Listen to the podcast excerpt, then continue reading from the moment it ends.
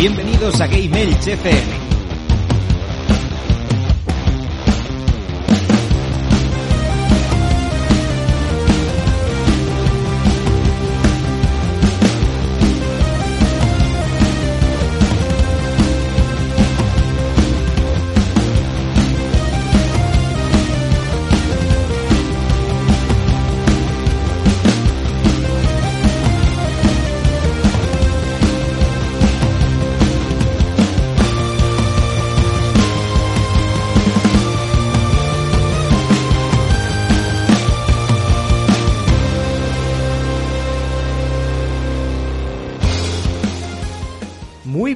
A todos, bienvenidos y bienvenidas a Game Elch, vuestro podcast de videojuegos y cultura pop en clave social. Aquí estamos una semana más para hablar de cositas y hoy eh, estrenamos temática, como ya, como ya hemos hecho esta temporada, pero bueno, eh, ya dijimos que vamos a hablar de otras cosas, no solo videojuegos, y esta semana ha tocado cine. No sé si es que mis compañeros han estado muy cinéfilos o han visto muchas cosas últimamente y las quieren comentar, pero, pero querían cine, me lo pidieron ellos, pues venga, vamos a hablar de cine. Así que, para hablar de cine, si estuviera yo solo, sería un rollazo. Así que voy a presentar a mis compañeros de camino, como, como dirían en otros, como diría Rafa Valencia en Rejugando, mis compañeros de camino. Tenemos aquí a la mano del rey, el señor Rod Stark. Muy buenas noches. Muy buenas noches, David. ¿Cómo vamos? Yo estoy bien, ¿y tú? Más liado que la pata de un romano. Sí, señor, así me gusta. Tenemos que estar liados, tú y yo siempre liados, siempre liados. Tenemos también por aquí al magneto de las ondas, el señor Gun Kaiser. Buenas noches. Muy buenas noches. Aunque decías de cine y tal, yo he, jugado lo mismo que he visto películas. ¿Tanto? ¿Tanto has visto? O tampoco. Pues que jugando llevas una temporada que, que le dabas mucho, no sé. No sé. Tenemos también aquí a nuestro oso amoroso, el señor Rafa, Rafa García, ¿qué tal? Buenas, ¿qué tal estáis? ¿Tú bien o qué? Ganas de hablar, y hombre, con muchas ganas. Que de hecho ayer vi la película, la película de la que voy a hablar y mm, tengo muchas ganas de, de hablar de ella. Muy bien, muy bien. Pues nada, lo- ahora nos comentarás. Y tenemos también por aquí al DJ de Irule, el señor Wileys. Hola Sergi, ¿cómo estás?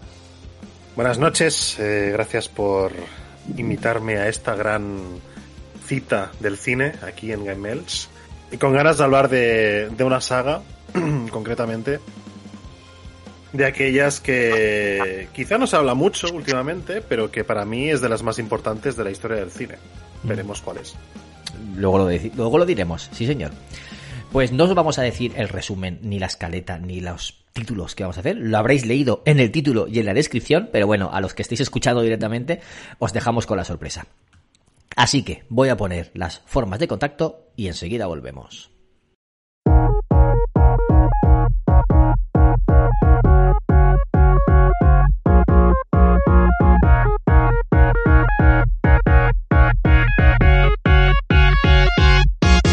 Contacta con. Escríbenos un correo a gameelchfm.gmail.com Búscanos en Twitter como arroba GameElch o en Facebook e Instagram como arroba GameElchPod. Visita nuestra web en www.gameelch.es o únete a nuestro Telegram. Y escúchanos en iVoox, iTunes o Spotify. Coméntanos si somos tu crush. Y si no, next.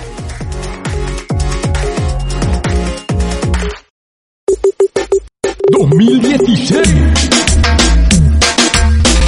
Hunter. Radical Player. Segunda temporada. De normal no tenemos nada. Pero si quieres escuchar la verdad sobre el mundo de los videojuegos, descarga cada semana Radical Player. iBox, iTunes o nuestra web radicalreset.e. Te esperamos.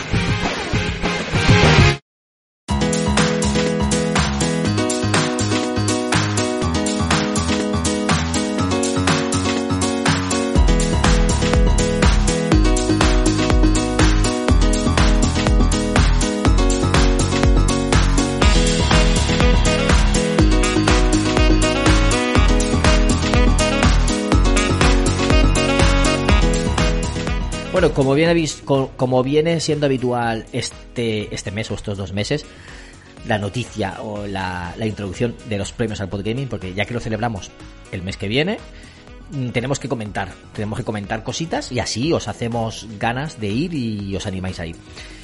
Mañana se cierran las votaciones del jurado. Estamos grabando jueves, jueves 14 de octubre. Mañana, día 15, se cierran las votaciones del jurado para sacar a los nominados. La semana que viene publicaremos quiénes son los nominados. Lo iremos publicando uno cada, una categoría cada día en, en nuestra web. Y durante el fin de semana y tal, pues se terminará de votar a los, entre los nominados para elegir a los ganadores.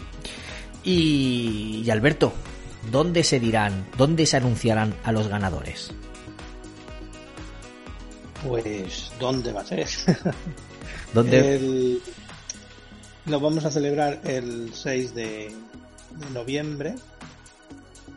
¿No? Si no, sí, el 6 de noviembre. Y lo haremos en, en la. Nos ceden las instalaciones. Bueno, nos, invitan a, a celebrarlo en, en- con nuestros amigos de Arcade Vintage en IBI, donde al mismo tiempo que hagamos la presentación, pues echaremos unas partidas allí en aquel eh, salón recreativo eh, 2.0 que tenemos allí lo que pues, sé que por el tema de la restricción por el, af- o sea por el tema de los aforos y esto debido al COVID eh, tienen el 75% del aforo.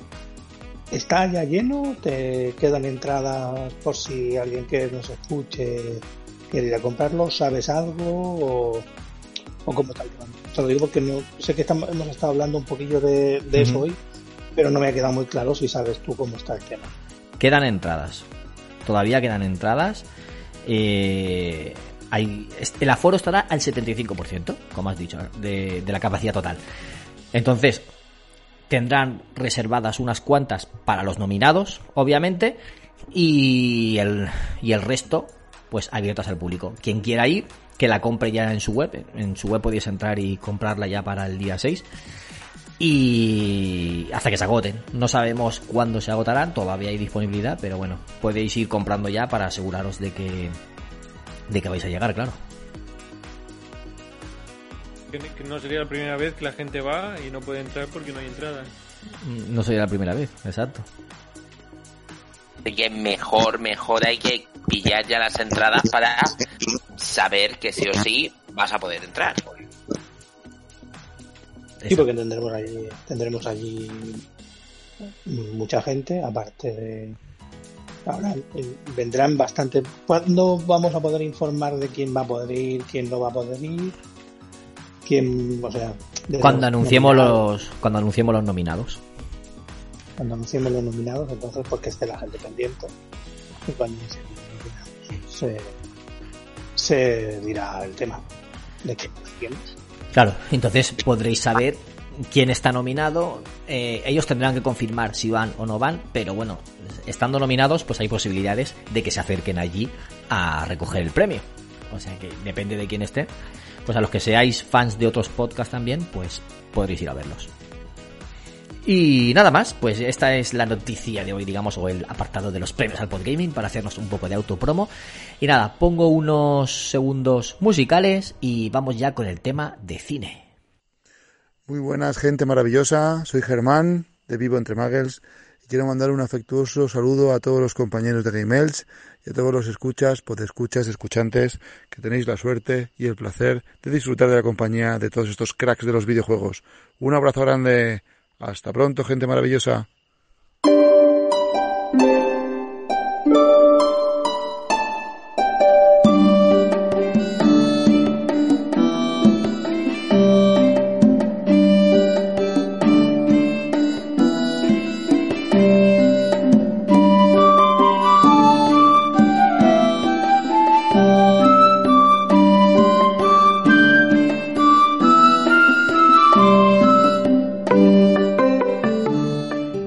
Vamos a empezar con cine y va a empezar Rode, que está a tope, Rode a tope, y nos va a hablar de una película que él no quiere abandonar la temática de videojuego 100%, así que nos va a hablar de una peli que tiene que ver con los videojuegos. ¿Cuál es, Rode?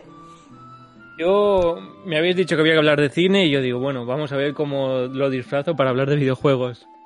Pues os voy a hablar de Free Guy, que no es nada más ni nada menos que una película y bastante basada en, en GTA, que también, como sabéis, no, no me gusta el juego y nunca lo nombro y entonces, pues bueno, eh, voy a hablar de él.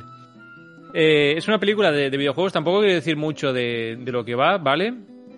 Pero creo que es bastante interesante porque creo que es bastante arriesgada y nunca se había hecho algo tan eh, para el nicho de los que somos amantes de los videojuegos y se usa mucha nomenclatura de, de videojuegos como Respawn, como, yo que sé, Headshot, mm, son palabras así eh, medio inglesas, medio de, de, de la cultura general de los videojuegos, que a lo mejor si lo ven mi padre o mi madre no se entera de nada de la, de la película, ¿vale? Eh, pensarían, ¿este tío va drogado o está pasando algo raro? eh, creo que, que, por eso quien por ahí no está acostumbrado al mundo de los videojuegos no le gustará tanto como, como alguien que, que, está en el mundillo, ¿no? Hay un montón de, referencias, a, pues hay un montón de armas en, en, el, en la película, hay un montón de explosiones, pues es como GTA Online, o sea, te puedes ver a un tío paseando al perro en traje envuelto en llamas y el perro a lo mejor medio perro o lo que sea, eh, la gente saltando por ahí con el coche o con o con la moto, eh, es bastante random, ¿vale? Es GTA Online, pero hecho película. Con eh, el, el, señor, que se me acaba de ir su nombre ahora, eh, señor Ryan Reynolds. Ryan Reynolds, correcto, muchas gracias, Sergi. De nada. Eh, como, como protagonista de, de esta película, que, que, ha sido bastante arriesgada porque ya digo que, que no es algo que, que se haya hecho hasta ahora que se hayan metido tantas referencias y que se haya dado por alto que el, que el espectador conoce el mundo de los videojuegos, ¿no? Eh, hay la pistola antigravedad del Half-Life 2, no sé si la conocéis, pero está por ahí por la película. Eh, está la, la, pistola de portales del, del, Portal, también muy mítica. El concentrador láser, la, la pistola de Mega Man. El escudo del Capitán América también lo han introducido. El brazo de Hulk, sables láser. Eh, ¿Por qué? Porque esta película eh, tiene los derechos Disney y entonces pues se puede permitir meter todas estas eh, cosas, ¿no? Pero es, de, es de, de, Disney. ¿Disney? ¿Es de Buenavista ese que hacía la serie o cómo está? Disney está metido en el ajo. No sé bien cómo, pero está metido en el ajo. Eh, supongo que porque Ryan Reynolds está con Marvel y Marvel ahora la tiene Disney, supongo que... ¿Pero pone Disney al principio o no? No, pone que la, la película eh, es de los creadores del Rey León, de Aladdin y de no sé qué, dos veces. Ah, bien. Es, un, es un, como, como una trola, ¿no? Como que... Ah, vale, vale, vale. Eh, de, de, los creadores de Disney y Aladdin y no sé qué, y te sale dos veces. Como es de que Fox. Lo dos veces. Es de Fox, ¿Es de por, Fox, eso está, por, eso, por eso está en Disney Plus, porque Disney compró Fox, básicamente. Bueno, Sí. Disney ya es todo, o sea que... Exacto. es, es un percal. Y está muy chula. Está, la verdad es que me, me ha gustado mucho. Voy voy a acabar de decir todos los... O sea, esto para algún caso son spoilers. Espero que para la gente no sean spoilers porque son eh, pequeños guiños a, a, a, videojuegos y tal. Hay más, ¿eh? Hay muchos más, pero por ahí se, se me escapan. Como ya he dicho, GTA totalmente. Eh, eh, la maza y el ala delta de, de Fortnite, como no, o sea, como no iba a estar el juego más de moda. Esto no sé cómo lo han metido sin tener lo, los derechos de Fortnite. Pues porque... tío, una licencia ya está.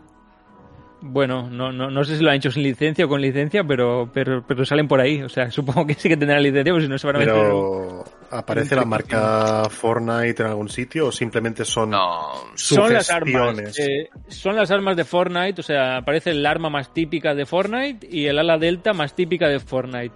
Pero no te dicen nada de Fortnite. Entonces, eh, es que igual no está. Su, su, gestión. Claro, si no está, si no está Fortnite, registrado, ¿sabes? no pasa nada. Claro, si, no, si, Fortnite no ha registrado como que esa es su arma y es súper típico de Fortnite, pues bueno, pues, pues la han colado. También está. Ah, Disney se puede permitir las denuncias. Sí, Disney. Sí, o, o, comprar, o comprar Fortnite directamente, comprar Epic y ya está, como se pongan tontos. Exacto. ¿Qué, qué más puede comprar, no? También referencias a Payday, Mortal Kombat y, y bueno, pues aquí, hasta aquí los spoilers. Por ejemplo, la referencia a Mortal Kombat, Mortal Kombat es de Warner, por ejemplo. Eh, no dicen Mortal Kombat en ningún momento, No, ni enseñan no ningún personaje. Vale. Eh, De hecho, cambian. Acaba en ality, pero no es fatality. es otra palabra. Ah, Son sugestiones, eh, pequeños easter eggs y tal, pero no. brutality. Le va, le va a hacer el brutality. Brutality existe. ¿Brutality Mortal existe Kombat. de Mortal Kombat? Sí, eran Fatality, Brutality, Animality, Ah, Babality. entonces sí. Pues entonces Friend- totalmente friendship. Mortal Kombat. Sí, lo habrán pagado igual, no lo sé. Puede ser. Eh, bueno, eh, la, la película es de, de- Es que no, no, no sé si contar de, de qué va el argumento porque os puedo hacer spoilers así... Que sepas que, No. que estoy buscando a ver si lo tienes registrado en... En a- España. algo de, la, de- No, en Europa, algo de Ala Delta. Veo Fortnite que sí que está registrado, Unreal y, y muchas... ¿Ah, sí? muchas marcas, eso sí que lo tienen registrado, pero no veo nada de, de una ala delta. Por ahora no veo nada, o sea, yo sigo buscando Ah, y vale, ya. vale. Te había entendido mal, tío. Pensaba que, que decías que sí, que habían registrado el puto a la Delta, ¿sabes? Y yo, hostia, no me jodas. Escucha, la piñata del burro lila, sí. ¿Sí? Es- esa sí que está registrada como marca. Tanto, Eh. tanto la plana como la, la que es más 3D. Y que de hecho lo puedo, a lo mejor lo puedo Y el, el palo que tiene la piñata, No, que es el al- alpaca, palo, palo no he visto. ¿Es una alpaca o es un burro? es una alpaca creo que es. Es alpaca, alpaca. Vale. Es una alpaca. La Y hay un mazo que tiene la alpaca en la cabeza y es como súper... súper icónico. Bueno, voy contando de mientras la- Sigue, la sigue, tú sinopsis, sigue. Si ¿vale? lo encuentro te aviso. El, el protagonista, que es Ryan Reynolds, se llama Guy y es eh, un trabajador de un banco que, bueno, que está acostumbrado a que todo- todos los días le atraquen tres o cuatro veces eh, y está, pues bueno, eh, acostumbrado a una ciudad en la que es bastante caótica. Hasta que un día se da cuenta de que es un personaje dentro de un juego y ahí cambia todo. y ya está, hasta ahí os puedo contar. Hay por ahí una, una subtrama y, y bueno, se, se entrelazan y, y bueno, y todos felices, como Sí, siempre. lo que pasa que yo, por ejemplo, que sé que he visto la peli, Sí, la subtrama al final no me parece tan interesante como el, ¿sabes? La esencia de, de- de la película. ¿Sabes? Que hay algunas veces que la subtrama como que acompaña un pelín más. Y sí que es cierto que tampoco te distrae muchísimo. Pero a mí lo que me apetecía era ver el mundo de Free Guy, no me apetecía ver el mundo del mundo real. Para eso me pongo una serie random. Y a mí me gustó mucho. La verdad es que sí que es cierto que refleja un mundo así en plan caótico como sería, o sea, como es el gran Theft Auto este online o cosas así. Y yo la verdad que he flipado con que esté ya en Disney Plus. O sea, es que me ha parecido una locura. Digo, pues es que estaba hace un mes, meses relativamente hace poquísimo en el cine. Así que, pues, la gente se la quiere ver, que vaya a Disney Sí. Plus y la puede ver. a mí me, me ha gustado mucho y creo que es, entre otras, porque tiene un montón de referencias a videojuegos, pero creo que la más importante es que no es GTA, ni es Mortal Kombat, ni es Mega Man, ni es nada, porque cualquier nombre que le hubieran puesto que fuera de videojuegos hubiera sido una cagada. Pero como no es nada de eso, está genial, porque como no se parece a nada, eh, como Sonic o como tal, que lo comparas con el videojuego y dices, no, esto no es Sonic o no, esto no es GTA o no. No, esto es todo y nada a la vez. Y me creo que que me gusta por eso. Porque tiene muchas referencias fieles a los videojuegos, pero sin ser ninguna de ellas. Y creo que por eso me, me moló. Pues sí, sí, sí, sí, sí. Yo, yo estoy totalmente de acuerdo contigo. Yo tengo ganas de verla, ¿eh? que no la he podido ver, pero tengo ganas de verla. Yo aprovecharé la recomendación de Rode y la veré también, va. Está chula. A ver, es una película que, es, bueno, es para ver, para entretenerse, para disfrutarla, eh, como amante de los videojuegos y sobre todo para, para chavales que, que también estén en el mundo de los videojuegos y tal. Eh, no, no es una película que se note una seriedad, que haya insultos y haya mucha sangre y nada, no. Es una película familiar que, que mola a los, a los amantes de los videojuegos nos va, nos va a gustar por, por todas las referencias que hay, pero ya está, o sea, no, no hay más. Creo, creo que es una pequeña puerta que se abre, ¿no? Para demostrar que, que, bueno, que el mundo de los videojuegos se puede hacer una buena película basada en ello y, y, y bueno, utilizando bastantes eh, nomenclaturas del mundo de los videojuegos sin que nadie se, se espante. Sí que es verdad que a gente como gente mayor, como mis padres, como mis abuelos, como mis tíos, que a lo mejor pues no, no le van a coger la chicha porque no están en, en ese mundo, no van a entender un montón de palabras, no van a entender por qué cada vez que muere el, el personaje vuelve a, a su apartamento y a despertarse en un día nuevo. Es como la, la película esta de El día de la, de la marmota de, de Bill Murray, que cada vez que se mataba se despertaba de nuevo. Sí. Pues en esta película pasa igual. Pero es un respawn. Cuando respawn. matan al personaje, vuelve a despertarse en su cama un día nuevo. Genial. Oye, pues la idea está bien, ¿no? Y entonces nadie entenderá. Eh, claro, o sea, si no entiendes el respawn, no, no entiendes por qué el personaje se despierta cada vez, cada vez que lo matan en, en su propia cama, ¿no? A la mañana siguiente. Exacto. Vamos a ver si alguien más también la ha visto. Tenemos por aquí a la bugueisa del azar, la señorita Larsen. ¿Qué tal? ¿Cómo estás? Buenas noches. Hola, buenas noches. Que me he colado aquí en plan ninja. Claro que sí. y escuchando, estaba escuchando. Imagino que estabais hablando de Free Guy. Sí. ¿La has visto? Ah. Eh, no, la tengo pendiente. De hecho, la vi, me, me hizo toda la ilusión verla que ya, bueno, fue hace días que Disney ya la había sacado en plan Disney Plus. Digo, pues tengo que verla. Así que estaba escuchando a Rode, tengo, me queda con las ganas también. Todos, todos queremos verla. La verdad es que Estáis tardando porque la verdad es que es muy divertida, es muy divertida y, y mola mucho. Pues sí, pues la veremos. ¿Algo más que comentar de esta peli, Rode? Poco más. eh, Que la veamos. ¿La veáis? Sí, sí, este- es que estáis tardando, ya está, no hay más. Sí, sí. Yo ya, ya os dije que con lo que me cuesta a mí ver una peli, eh, el domingo aproveché para ver otra que también tenía ganas, eh, así que pues esta aún tardaré en verla. Muy bien, pues nada, eh, si nadie más comenta de Free Guy, pues vamos a pasar a la siguiente. Y Rafiki, ¿cuál nos trae? ¿Nos trae la, la que tiene la escaleta? ¿Dune? ¿Dune? Sí, ¿O sí, qué? sí, sí, efectivamente. Voy a hablar de Doom, que la vi ayer Oh, y la verdad que tengo que decir que mm, me dejó impresionado a la vez que apasimoniado, ¿sabes? Mm, es una... mm, eh, eh, es que es raro. A ver, yo parto de la base de que no he visto nada de Dune, ni había leído nada de Dune, ni había visto las otras películas de Dune, nada de nada absolutamente. Entonces yo iba virgen e inmaculado a ver Dune, ¿vale? Y sí que es cierto que es una película que al final dura dos horas y media y 36 aproximadamente.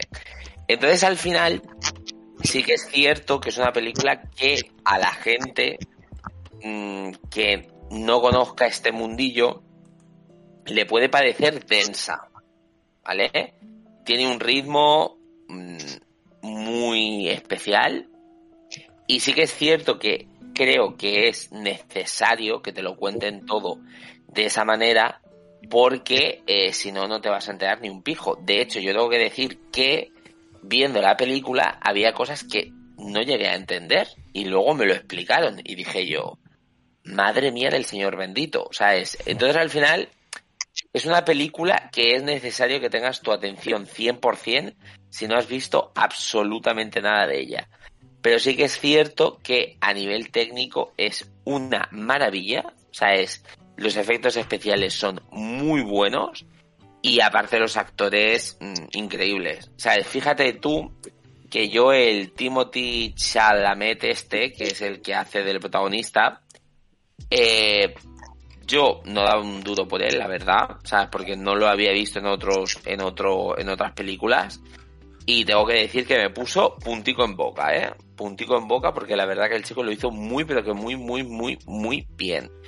Eh, aparte de esto, pues gente como Zendaya, Javier Bardem, eh, luego Oscar Isaac, eh, hay gente, incluso de Batista, por ejemplo, el de Guardia de la Galaxia. Entonces, el, de, el la lucha libre, que más- se conoce Sí, más sí, por la lucha sí, libre que por Guardianes, ¿no? Pero bueno, escucha, también, yo, para mí es para Guardianes. Sí que es verdad que sé que estaba ahí, pero efectivamente. Y es eso, creo que es una película que es digna de ver, porque a nivel visual es que te va a encantar los diseños, el concept, los trajes, el mundo que crean. Pero sí que es cierto que eh, es muy densa, eh, tiene un ritmo mm, que algunas veces es trepidante, otras veces no lo es tanto. Eh, tiene un diseño, una imaginería, eh, no sé, como que se va repitiendo mucho. De hecho, hay una cosa que yo no sé por qué eh, se repite mucho. A ver, no es un spoiler. O sea, sale mucho como un toro, ¿no? O sea, de toros. Y yo no entendía por qué coño salen tantos toros. O sea, no, no, no entiendo mi mente. O sea, es que digo, será algo de, del libro o incluso de la película. Eh, y no sé. O sea, Lo- en- Los toros es, bueno, no sé si es un spoiler, pero es un emblema de cierta gente. Sí, claro, de, será de su familia y tal. Eh, Es Pero- como el- los lobos de, de Stark, por así llamarlo, ¿no? Pues sí. De hecho, eh, una de las cosas que también me hace gracia es eso, que todo va como por casas en este, en este mundo de Dune. Que es algo así que me recordaba 100% a Juego de Tronos. Eh, es eso, creo que mejor no lo podían haber hecho. Eh, creo que es un mundo tan inmensamente grande lo que hace Dune que es que es, es que claro te meten tanta información y te la meten ahí en plan eh, lo mejor que pueden que puede sobre mm, eh, estimular a la, a la mente de, la gente que lo vea y una de dos o entra directamente en el juego y, la ve y demás o todo lo contrario pues eso si soportas el ritmo que hay algunas veces que puede que no sea del todo eh, que no sea un ritmo frenético, es súper, súper, súper disfrutable y aparte que es lo que digo, es que los actores lo hacen muy bien y a mí por lo menos me ha dejado ganas de, de ver la segunda. La verdad. ¿Se hará? No se sabe. ¿Hay segunda? A mí no creo, ¿no? ¿Tú crees Bueno, que con segunda parte? Ah. Es una trilogía, o sea, han Hay pillado el libro y lo partido en tres. hay segunda porque es Dune en primera parte. Básicamente, además que te lo pone nada más empezar. Sí, sí, han sí, pillado sí, el sí. libro y lo han partido en tres. El tema está no tiene en... sentido que lo hayan hecho. Vale. Bueno, es- han, han arriesgado bastante porque Sí. el, el principio es todo introducción y es lo que, lo que cuenta Rafa, que el ritmo no es frenético. El tema está en que la segunda película va a ser todo frenético, va a ser, bueno, lo que es. Y, y, y el tercero va a ser todo desenlace. Es un poco como las películas de, del No Hobbit. da, no da para tercera parte. ¿eh? ¿Cómo que no da para tercera parte? No, si has visto la, esta primera parte, No, no, no lo he visto, no lo he visto. es que no da. Para una tercera película pasaría exactamente lo mismo que en el Hobbit. Cogerían las dos últimas páginas del libro y el resto se lo tendrían que inventar. No, Puede no, tal cual. Es que no da. O sea, por mucho que, que lo estires, por lo menos lo que es esta novela, esta parte de la saga, no da para más. Ya si luego te vas a Hijos de Dune o te vas donde quieras, ya bueno, lo que te dé la gana. Pero no da, ¿eh? Se lo digo yo que no da. Bueno, eso pueden empezar. En la tercera hacen el final y el principio de Hijos de Dune o algo así y, y a ver. No sé. Lo que, Bo- lo que Boruto, ¿no? Rafa, sí, lo que ha dicho Rafa de los toros es que es muy raro, ¿eh? Es un poco raro porque, a ver, no sé si esto es que no me acuerdo mucho, ¿vale? Ni de los libros ni de nada. Pero, lo- a ver, lo de las toros es una pequeña referencia al abuelo de... Paul. Wonder. Sí, sí, sí. Que, que además te lo dicen, qué pasa con él. Pero es que no tiene sentido porque todo está construido, lo han puesto como tauromaquia a la española, a la mediterránea. Bueno, a la mediterránea no, española. Y realmente lo que se enfoca ahí es que el abuelo hacía X actividad, pero que hacían los minoicos. Entonces yo creo que había una especie de choque cultural porque aparte la, lo que son la, el arte está muy basada en, en esa parte de- del periodo histórico. Entonces yo creo que había ahí una cosa un poco rara, históricamente hablando. Sí.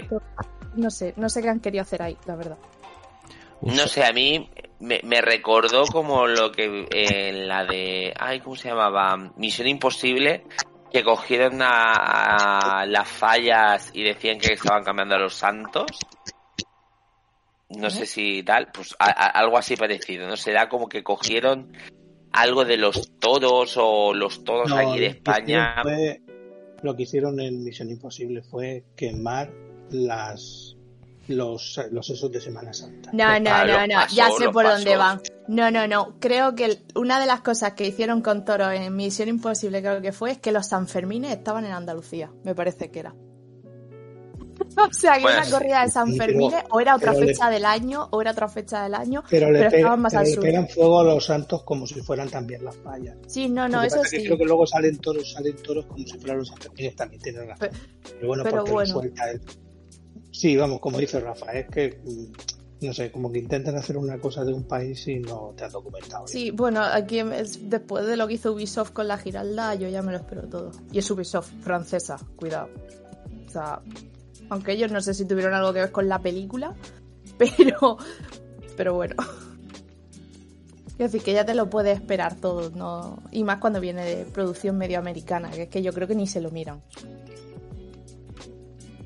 Pero vamos, que en líneas generales es una película que eh, recomiendo que la gente vea, pero sabiendo que va a haber una película de dos horas y media, que mm, ya ve una película de dos y media tiene... Tienes que tener ganas de mm, meterte en, en situación y demás. Y, y es eso, que se esperen mucha información y demás, pero que en línea general los actores están muy bien, el maquillaje está muy bien, el vestuario está muy bien, eh, y han sabido yo creo que eh, llevar a cabo bien ese mundo. Me ha hecho gracia, Ese- Rafa, me ha hecho gracia porque es la primera vez que comentamos el maquillaje. El maquillaje está bien. nunca, nunca comentamos, ¿Cómo? nunca comentamos ese detalle, me ha hecho gracia. O sea, aquí se tiene que mirar todo. Me caché la más ropa, mm, maquillaje. Y además, teniendo aquí a Larsen, hombre, que también hace cosplay, hombre, mm, todo vale. Todo vale. Te lo digo así. ¿Cómo, cómo se llama eh, el tema de ropa? ¿Vestuario o Sí, Sí, sí, vestuario. vestuario bien, no? sí. Sí. Oye, que por cierto, tengo que decir que yo conozco a alguien que. Eh, eh, que es eso, trabajó en Juego de Tronos en el vestuario. A ver si un día lo traigo para acá. Ah, pues cuando quieras. es un pro, es un pro, pro, pro, pro. Y además eh, sale en varios capítulos de extra y, y es muy gracioso, la ¿Cómo, verdad. cómo se llama, por casualidad? Se llama Carlos Macián. Ah, vale, no. Que tengo un colega que también salió bastante de extra, como Dorraki y tal. Sí, y en, en un capítulo Sí lo que, tiene, quema sí que tiene que ser bestia su amigo para salir de Dorraki. Ya ves. Hostia, el señor Sí, Dorraki. el, el- o sea, el, el tío es un sevillano, de estos enormes, morenazo, con pelo largo negro. Un Dorraki. O sea que es un Dorraki. Mejor ser amigo suyo que enemigo, ¿eh? Totalmente, totalmente. Madre mía. Un saludo por aquí a, a Daniel de Fan Comics, que es un canal argentino. También para Mick, Miquel de, de Game and Boy. Y estaba por ahí también César en Twitch y David Umburi estaba en Twitch. No sé si se ha ido ya, pero bueno, saludo a toda la gente que estaba por ahí viéndonos online para que queden saludados. Un saludo. Y ya está, poco más puedo decir. Poco más puedo decir. Pregunta rápida. Para alguien neófito que no ha visto nada de Dune ni ha leído nada de Dune, eh, Presente. como yo o Oh, como vale. Sergi, que solo sabemos que salen gusanos con muchos dientes por ahí, gusanos de tierra. Spoiler, spoilerazo, terrible. ¿Cómo- terrible. cómo Pero que spoiler? spoiler, tío, si lo más Como- famoso. como Wars, Escucha, voy a defender a Spoiler. Bernie, tío. Yo fui con un neófito que no tenía ni idea y lo único que sabía de Dune era lo de los gusanos. Es que solo se sabe que hay gusanos Pero- de tierra, ya está. Ya pero está. escúchame, pero que no, pero si eso sale en el tráiler. Claro, sale en el tráiler. ¿Se, lo ¿Se lo recomiendas a alguien que no tenga ni idea? Si te gusta ese tipo de películas, sí. Si te gusta el, yo que sé, a ver, si te has tragado todas las trilogías del Señor de los Anillos, pues, eh, pues sí, sabes, tienes que ser un poco friki, ¿vale? Eh, que te guste mucho el lore de, de, de una saga, que, Pero esto es más Tatooine que el Señor de los Anillos, que la Tierra Media. bueno, A ver, he dicho un. A ver, he dicho El Señor de los Anillos, pero por meterte en una saga. Vale. ¿Me entiendes? Vale. Entonces, esto al final eh, vas a ver una película que es un mundo completamente nuevo que están creando. Entonces tienes que echarle ganas. O sea, no es una película de estas rapiditas, palomitera, eh, que te ve, pues yo qué sé, en, en una horita o una hora y poquito. No, no, no. Es muy larga y tienes que saber que eh, tienes que dedicarle un tiempo y que tienes que estar muy pendiente de ella, porque eh, hay algunas veces que va para adelante, para atrás, para adelante, para atrás, tal, y, y no, ¿sabes? T- Tienes que estar muy pendiente de, ella, ¿sabes? Pero que es eso que, mm, que tienes que echarle ganas. Si no le echas ganas, o, o sea, que no puede ser una película de estas de, bueno, voy a verla en Netflix y me quedo medio durmiendo. No. O sea, es echarle ganas. Y yo creo que, que os gustará, de verdad, ¿eh? O sea, en líneas generales, si te gusta también eh, toda esa temática también de, de naves, de cosas así. Mira, O sea, un ejemplo.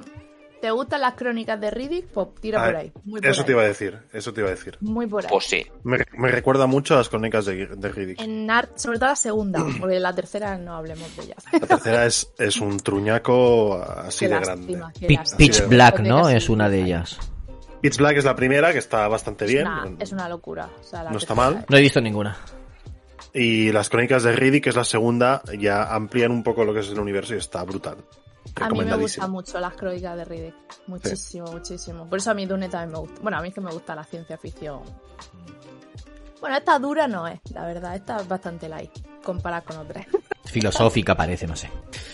No tanto, ¿eh? No tanto. O sea, es una película, a ver, sí que lo que dice Rafa es cierto, es muy densa si te metes por primera vez, pero como si te metes por primera vez en un universo. En plan, Sí.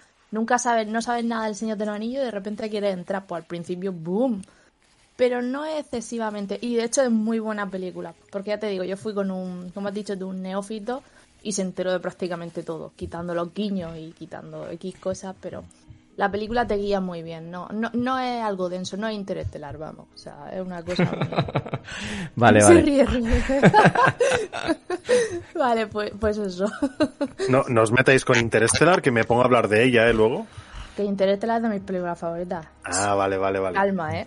Vale, vale, vale. En- Igual entonces que vale. Marte, de Ya Marte, estaban afilando aquí los cuchillos. Espe- Entonces vale, especial entonces vale. Nolan para el futuro. Que yo soy súper fan de la ciencia ficción, ¿eh. O sea, Tenemos que hacer no, un especial de Nolan, es verdad. Sí. Pero tengo que, poner- tengo que verme Tenet, que aún no la he visto. Eh, yo tampoco. Está ya, ¿no? Subida. Está en. ¿En Prime? H- ¿En Prime o en Netflix o en HBO? Ahora no, me acuerdo. No es lo mejor de ese hombre, pero está bien. Ah, tengo muchas Ya, ganas de pero hay que- verla. Hay que verlo, es que. Hay que verla, simplemente. mm, al menos una vez. Eh, ¿Era suya Memento también? Sí. Sí, La bien. primera, de hecho. Bien, bien, bien. Tengo que, tengo que verla otra vez, ya no me acuerdo. No me acuerdo de ella, tengo que verla otra vez. Especial Nolan, vale, me la apunto, ¿eh? Eh, ¿Sabes qué podrías hacer Es que con no me Memento? ¿Qué? Ah, empezar a verla por el final. No. y, la, y la vas viendo hacia atrás. Spoiler, spoiler, calla. Yo haría especial. La verdad es que hacer especial de directores. puede, De estar, X puede estar bien. directores sería la, la leche, porque volvemos a lo mismo. O sea, tenemos la de David Lynch o la de. David Lynch. ¿Cómo, Sí, se sí. llama, ¿Cómo se llama este también que tiene Shyamalan? Uh, Shyamalan. Uf. Uf, Shyamalan. Lu- luces, luces y sombras, eh. Sí. Yo soy muy fan de Shyamalan. ¿eh? Especial Taika Waititi. No, esto, es pasarse. Oye, que tiene cosas guayas. Yo, yo le estoy cogiendo mucho cariño a este, a ese director, ¿eh? a este creativo. Ah, Yo también. Y aunque, aunque no es tanto de mi, de mi devoción, James Cameron, por ejemplo. James Cameron. ver, eh, Ridley Scott. Spielberg. eh, Spielberg. Etcétera. Sí.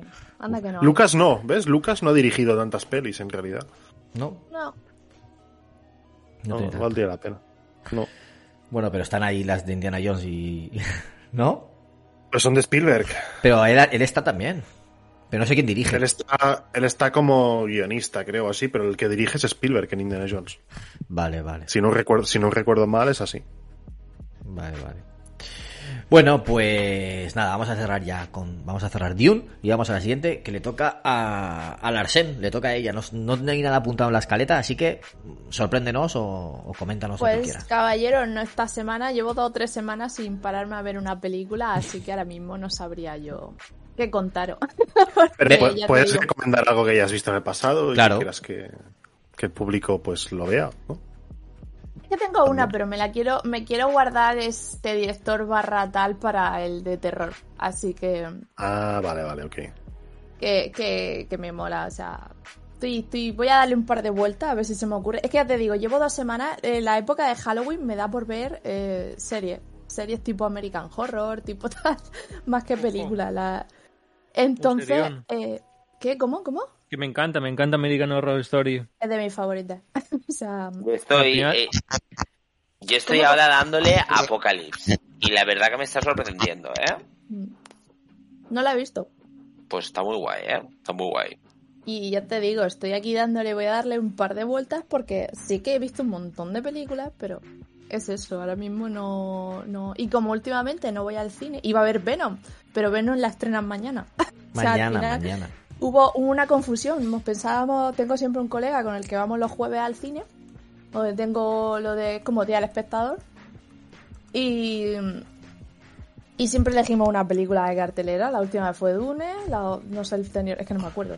Y íbamos a ver Venom porque creíamos que era la semana pasada eh, y fue como no, si es mañana. Digo, pues nada, no hay película nueva este esta vez. Mm, jolines. Bueno, pues si queréis pasamos al siguiente y si se le ocurre algo que nos diga después. Le toca al señor que no sé si se habrá dormido o que está viciado mientras hablamos los demás, el señor Gunkaiser, Ambas, está, está viciando durmiendo. que está muteado, no, no dice nada, lleva un rato sin hablar. Gunkaiser, ¿estás ahí?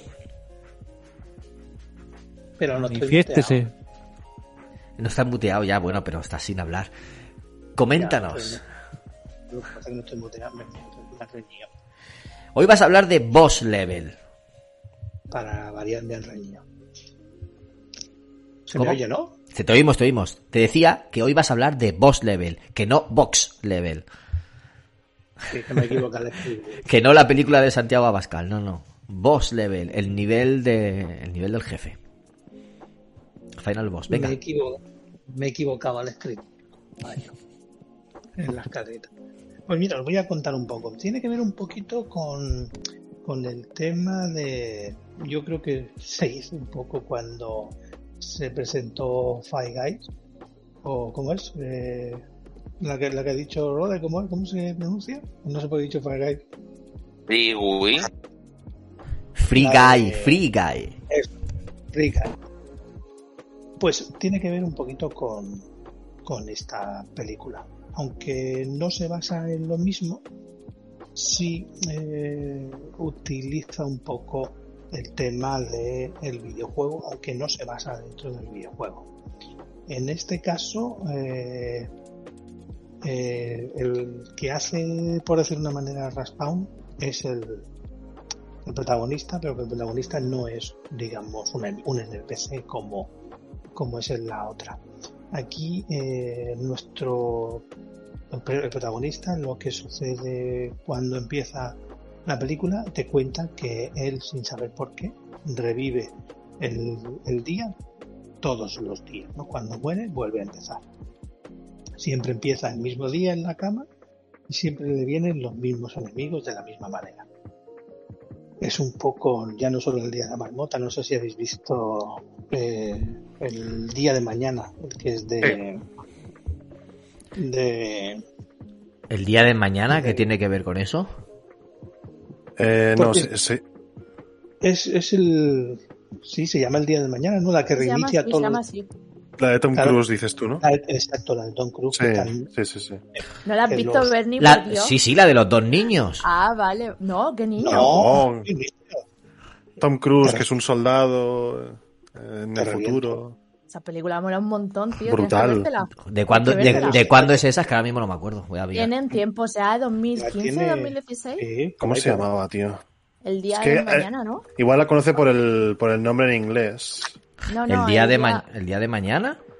El día de mañana es, es, es, es otra. O sea, hay otra que se llama el día de mañana también. que es la de el- apocalíptica esa de... Sí, esa es apocalíptica.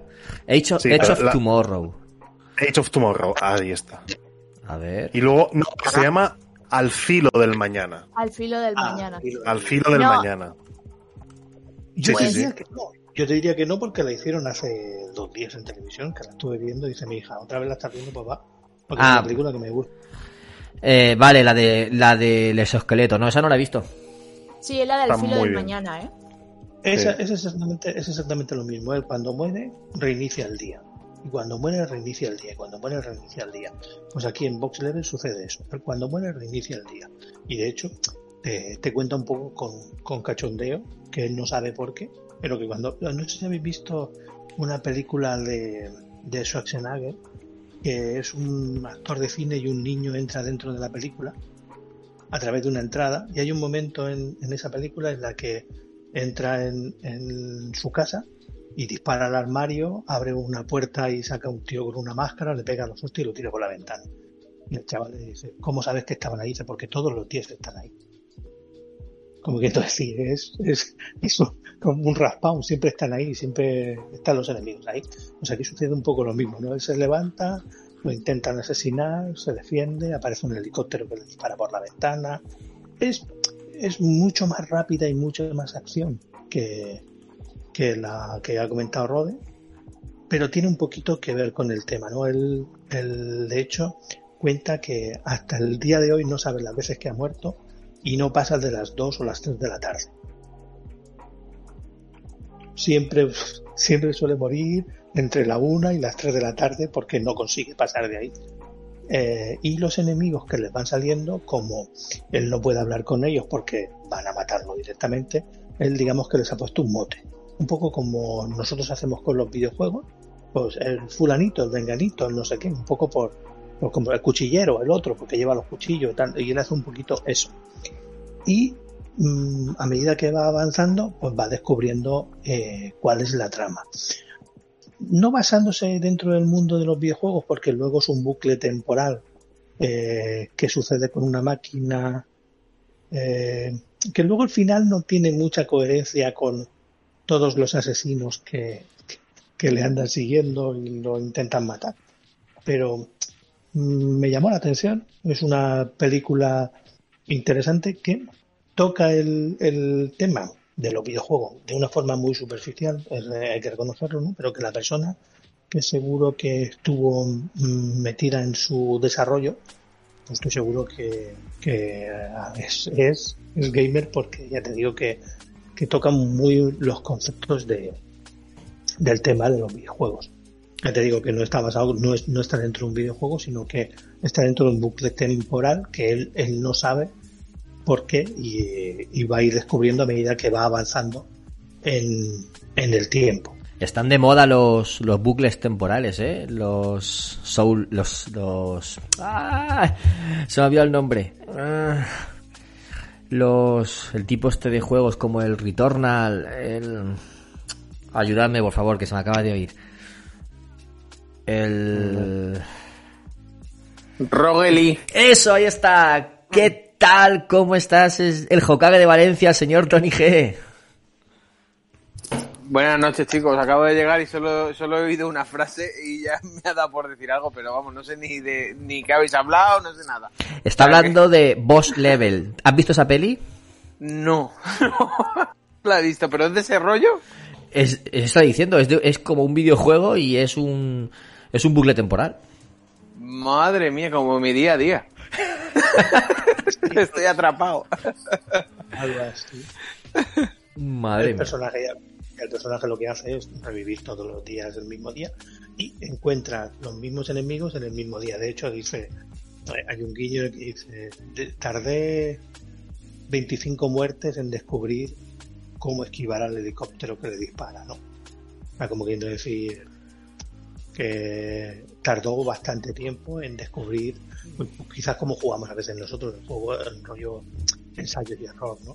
Donde, hostia, pues me he matado por aquí, pues voy a hacerlo de otra manera, me han matado, voy a hacerlo de otra manera. Pues un poco el, la película va de eso. Y a medida que él va avanzando, va descubriendo por qué está dentro del bucle temporal, que es el bucle temporal y cómo, cómo ir eh, desentrañándolo. Es Y muy bien parecida a la peli esta de Tom Cruise, ¿no? Mira lo que estábamos diciendo antes. Sí, muy parecida. Aquí lo que pasa es que Tom Cruise sabe desde el principio porque está en el bucle temporal, pero él digamos que no lo sabe. Pero eh, está todo en un ambiente un poco más humorista, ¿no? Porque él, la, digamos que la película está encontrada en primera persona. Sea, la cuenta él te, te la va contando a ti mismo, ¿no? Por ejemplo, cuando despierta dice, no sé cuántas veces he revivido ya este día, ¿no? Pero imagínate despertarte todos los días cuando intentan matarte. Entonces un tío ya con un cuchillo entra en la cama y tal, lo esquiva. Entonces, hace un montón de, de esquives, ¿no? Dice, por ejemplo, lo que decía.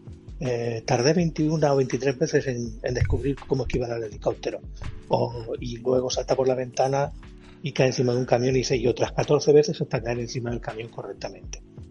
Pues como queriendo decir ensayo error, ensayo error, como un poco como esos guiños de, de los videojuegos. Tocan los guiños de los videojuegos, pero sin basar que la película es un videojuego. Como decía antes, no sé si es que cuando se estaba rodando la, la otra, esta gente vio por ahí el, el tema y, Puede ser. y de hecho el, el level, o sea, el, el último jefe, por decir de una manera, el último boss, El- es... eh, es... eh, Spoiler. yo te lo diré.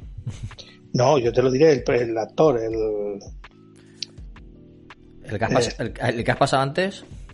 Sí, Leñes, espérate, se me olvida el nombre. El. Sí, el Mel Gibson, ¿no? Correcto. Mel Gibson. Para que veas tú que, de- que dentro de lo que cabe no es una película mm, de bajo presupuesto y cutre. O sea, sale Mel Gibson, Mel Gibson es el último. Es el. por, a- por aportar eh, por aportar a lo de los bucles temporales que están de moda el, el cómic de Batman, de Batman Fortnite punto cero también está basado en eso en un bucle temporal que se despiertan todos los días digamos eh, y tienen que repetir lo mismo pero estos no tienen memoria. Es la, es la peculiaridad que se le resetea la memoria eh, están de moda, están de moda los bucles temporales y están, venga a hacer películas. No he visto serie todavía reciente que vaya sobre eso, pero no tardarán en, en sacar una seguro. Y La videojuegos. de Dark, aunque no es bucle temporal cerrado, pero sí que tiene un bucle ahí curioso. Bueno, buena, buena aportación. Para que veáis, está de moda los bucles temporales y, y aún, aún no- nos harán más cosas, ya lo veréis. Pues esto lo he dicho, muy recomendable a todos aquellos que nos gustan los videojuegos y que eh, nos gustan este tipo de menciones. No es una superproducción, pero es una película interesante que me llamó mucho la atención. Dos películas, dos basadas o dos inspiradas en el mundo de los videojuegos. Mola. La cabra tira al monte, eso está claro. Eso, eso es lo que hay. Bueno, ¿algo, ¿algo más que aportar de Boss Level? No, Vale, pues que la veáis. Y que, vea- y que que vean la de la del mañana. La- Buah, es que tengo tantas pelis Al pendientes. filo, al filo del mañana. Y lo del mañana, Javi. Tienes que ver al final. Buah, tengo que ver tantas. ¿Sabes cuál tengo que ver también? Que tengo ganas de verla. Y de hace muchos años, muchos años, pero te hablo de hace 20 años, ¿vale? Y no la he visto todavía. Starship Troopers. Oh, muy chula también. ¿Qué Y ta- también una muchos guiños a StarCraft, por ejemplo. Exactamente, que también dicen que Sí, tiene sí. muchas cositas de videojuegos y tal, por eso, por eso lo decía. También tengo ganas de verla, tío. Starship Troopers, que no la, no la vi en su día. Está Y- chula. Y nada. Está guay, pero la 2 es la mayor mierda habida y, y puede haber. O sea, No, es- no sabía ni que existía. Existe, existe, existe. No la veáis. La 2 no hace falta verla, no. No, no, no hace falta. Bueno, pues nada, le damos el turno ahora a Sergi y que nos hable de, de esa saga de películas que nos ha dicho, que nos ha dejado con la intriga que quería comentarnos, una clásica. Sí, yo quería hablar primero de una saga muy cinematográfica que es Metroid, ¿vale? Ahora ya está, ya he dicho Metroid y ahora voy a hablar de, de esta saga que, que comentas. Eh, nada, yo quiero hablar de, hablando de movidas temporales y de viajes en el tiempo, una saga clásica de las mejores trilogías de la historia del cine, en mi opinión, por quizá, mi favorita, seguramente, y no es otra que Regreso al futuro, que espero que todos los presentes ya, como mínimo, hayan visto alguna de las tres películas. Ya no, ya no exijo las tres, pero como mínimo una de las tres. Algún día eh, haciendo zapping en televisión o un domingo por la tarde, y a veces alguna vez las, han hecho, etcétera, etcétera. Porque mm, no han envejecido. Es decir, los efectos especiales, a ver, no son ultra fotorrealistas como los que podemos ver ahora, pero han envejecido muy bien. Eh, y el resto de aspectos de la película, pues, eh, pues también. Eh, no sé si tengo que contar mucho sobre de qué va, pero bueno, a ver. eh, La trama sí, ¿no? De en qué consiste Regreso al futuro. la trama es de que mm, hay un adolescente que se llama Marty McFly, que tiene un, un amigo, que es un científico loco, que consigue fabricar una, una máquina del tiempo eh, y la mete en un coche muy, muy, muy clásico, muy famoso de esa época, que es un DeLorean. Eh, que es la marca DeLorean solo hizo ese modelo de coche. Sí, y, se y podía entró en haber corregido. quiebra. No vendió nada. Sí. Di, di la verdad, o sea, lo que no fue Regreso al Futuro. A mí me gusta contar lo que no fue. ¿Qué, qué no Lo que no fue? fue. Eh, la, la máquina del tiempo no iba a ser un DeLorean, iba a ser un congelador, iba a ser una nevera. Hostia. Esto no lo sabía, ¿ves?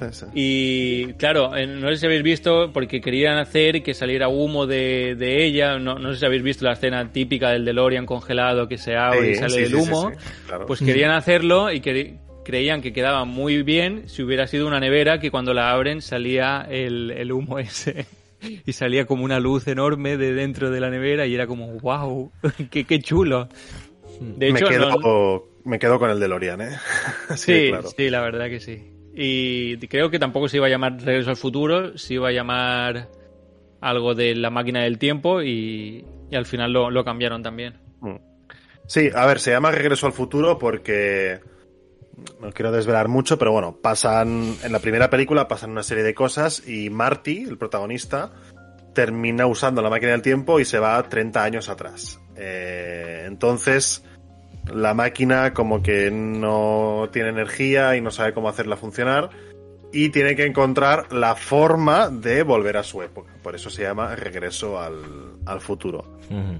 En la segunda película la cosa cambia un poco y es que ahí viajan directamente al futuro, al futuro del presente de, Sí. de- de la, de la línea temporal de la película y tienen que volver al, al futuro yendo primero al pasado. O sea, es- parece muy parece muy lioso ahora cuando lo explico, pero no, no es tan complicado. ¿eh?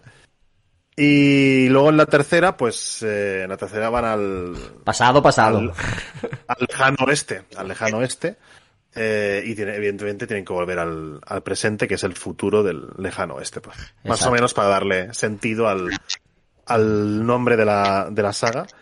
Y por añadir algo, bueno, deciros que la, la tercera es mi favorita. Eh, Te tengo montón odio. de- Mira tengo que un te montón- quería con Final Fantasy VII, tenía esperanzas en ti. Es mi y favorita, Me tío. jodiste, me rompiste el corazón, el alma, cuando me dijiste que tu tercera era la 3. Es la mejor, tío. Además Por de Dios, ser mi favorita, por es la mejor. Por Dios, ¿por qué? ¿Por qué se hicieron la 3? Fijaos, Porque, eh, una curiosidad rápida. sí, Tu favorita es la 3. La de mucha gente es la es la 1, es la clásica, es la mítica. Pero, pero la que más la que más recuerdos da es la 2, que es la que te deja el patinete, el, aer- el aerodeslizador, Sí. la, La zapatilla, gorra, la- la, la gorra, la- el chaleco ese. Es la que más así Porque la recuerdo. 2 es igual que la 1. es un copy-paste de la 1 igual. Es que la, Bueno, la- está lo de Almanaque también, que está bastante guay. el almanaque también. Es que ves, Sí. la 2 te deja mucho. La 2 te deja Pero muchísimo. te deja muchas La tres cosas. es- la 3 es la más diferente, tío. La ambientación ahí en el lejano oeste es que a mí me encanta. Y, y yo cuando era pequeño, a ver, a mí, a mí me flipa la 3 porque cuando era pequeño, eh, yo el- en el colegio, como vivía al lado de- del colegio, pues iba a comer a, iba a comer a casa. Y cada día para comer me ponía la peli. Durante, durante meses, ¿eh? Cada día, cada día. Al final me, Dios. supe los, me sabía los diálogos de memoria. Al final hasta te gustó. No, no, no. Me gustaba desde el principio, evidentemente. Oh, Dios mío. Sí, sí. A mí me pasaba al revés, que siempre echaban por la tele la 1 y la 2 Y, y en la 2, eh, la, la putada es que cuando acaba te, te, te ponen como un tráiler de la 3. Y siempre la he querido ver y nunca la he podido ver. Y siempre me he quedado con ganas de, de verla, con ganas de verla. La, la de la locomotora. La, de la locomotora. la escena post créditos que lo inventaron ellos, no Marvel. Sí, sí, sí. O sea, la, la escena post crédito me, me quedé con esas ganas de, de ver la 3. Y no la pude ver hasta pasados muchos años, tenía mucho hype y, si se me echó por el suelo la película y dije, ¿por qué hicieron esto? O sea, se tendrían que haber quedado en la 2 y ya está. Que va, tío, Es la 3 que- está muy bien. Pero mola lo de darle caña al tren para que coja la velocidad. Claro, tiene que coger la velocidad el tren para llegar a, a funcionar, que sabemos que la máquina del tiempo funciona con velocidad, por eso va en un DeLorean, porque tiene que alcanzar no sé cuántos kilómetros por hora era. Eso, eso es otra, 140. otra cosa. 140 que el DeLorean no alcanzaba los 80 kilómetros por hora por aquel entonces. sí, bueno. Eh, lo decían en el guion, lo, lo estaban rodando y, y no podían rodarlo real. Lo que tuvieron que hacer es trucar el, el cuenta kilómetros y, y- y hacerlo manual. O sea, había un tío que movía la aguja para arriba y para abajo para que, que pusiera los- hasta los 140 kilómetros por hora porque el coche real no alcanzaba los 140 kilómetros por hora. Eh, de hecho, estaban a punto de no hacer una, una segunda película. Eh, porque no había la coche. ¿era? ¿Cómo? Porque no había coche. No había coche, lo habían reventado el de la 1, lo habían dejado en los, en los estudios y mucha gente se había subido en él y de recuerdo, pues venga, pues arranco el, el- yo qué sé, esta piececita que mola y me la llevo para casa. Y lo habían desmantelado, pero, pero exagerado, ¿eh? Co- Como, como una banda. Habían desmantelado todo el coche y lo, y lo habían vendido a piezas. Como si dejas un coche en Gotham, ¿no? Totalmente. Y tuvieron que alquilarle un coche a uno de los fans de, de la, de la primera película. Hay, hay una cosa muy graciosa, es que hay un, hay un lapso de tiempo entre la primera, entre la producción de la primera peli y la segunda. Sí, que se nota bastante. Y se nota bastante Michael J. Fox, que ya no es tan crío y, y tiene la cara un poco más madura y tal. Y en la, y en el, en la película no ha pasado nada, o sea, no ha pasado nada de tiempo. Es verdad. Porque comienza justo cuando termina la primera. De, de hecho, Eh, rodan las mismas escenas del final de la Sí, 1 exacto, al sí, sí. de la 2, pero con el lapso de tiempo y se puede ver. De hecho, en YouTube está la. Sí, el- la comparativa, Escenas de la primera versus Mm. de la segunda. Y se ve, Eh, se ve lo que dice Sergi las arrugas y todo eso. Se ve la dia- sí, Do- Doc está, Doc está igual, Doc es el, el profesor chiflado que inventa la máquina. sí que, sí que se nota, ¿no? No se nota tanto, ¿no? Cu- Cuando, cuando se quita la, la máscara facial esa, sí, está Ah, bueno. igual, que, igual que... Sí. ¿Cómo está? Y, y lo curioso es que cambiaron la actriz de la, de la novia de Marty, de Marty McFly. Eh, una pena, porque a mí me gustaba más la primera, quizá. Pero bueno, mm, no pasa nada. Otra curiosidad Es un- es que el actor de Doc, del profesor chiflado, es el mismo que hizo de Fétido Adams en la, en la película de la familia Adams con Raúl Julia. Y hace también de malo en, en Roger Rabbit. Sí. Ese no me acuerdo, ese no me acuerdo. Gran peli, Roger Rabbit también. Sí. Pues yo Y bueno, tengo... Sí. No, Yo quería hacer decir- un último apunte. Y es que la peli está dirigida por Robert Zemeckis. Bueno, la trilogía está dirigida por Robert Zemeckis. Sí. Que, que fue pues un poco la trilogía que lo lanzó al, al estrellato como director. Y luego, pues posteriormente, en los 90 hizo, dirigió Forrest Gump. eh, y posteriormente también dirigió Náufrago, entre muchas otras. Pero bueno, hablo de películas de, que han tenido cierto peso en, en la historia del cine. Y, Y, está, y simplemente por ese director, en Ready Player One hay un, hay un arma que utilizan que es el cubo de CMX que lo, Exacto. que lo tiran y rebo- rebobina el tiempo. Y otra cosa, y es que la banda sonora, que es espectacular, está, está creada por eh, Alan Silvestri, que es el mismo que contrató Disney para la banda sonora de, de las pelis de Marvel, principalmente pues Los Vengadores y, Sí. y todas estas. ¿Y Rafa? Rafa iba a decir algo también. Sí, a ver, además yo creo que para concluir eh, el tema de, de la peli eh, es muy gracioso. Resulta que eh, mi sobrinica, Alba, eh, resulta que le encanta la película del Regreso al Futuro y la ve eh, en bucle. ¿Ah, sí? O sea, la ve muchísimo, ve Regreso al Futuro 1, 2, 3 y todo el rato lo ve. Y entonces siempre que viene dice, ponme al nene. Y el nene El nene. es que le pongamos el- la- las películas del regreso al futuro. Y le encanta, le encanta. O sea, la escena esa de- del tiburón, cada vez que la ve, se ríe un montón. Y lo bueno es que como ellos ya eh, han cogido ya el tema de, del mando, ¿no? Que saben utilizarlo. Ella lo que hace es, se coge la escena esa y se la va pasando para adelante y para atrás para ver la parte del tiburón. Eh, O sea, fíjate que para nosotros puede ser pues una escena que a lo mejor mm, gráficamente no O no tiene así unos efectos especiales muy chulos, o sea, es o que se han quedado desfasados y ella es lo que más le gusta de la película. Qué curioso, ¿eh? Lo, Sí. que, lo que se fija a ver, los niños.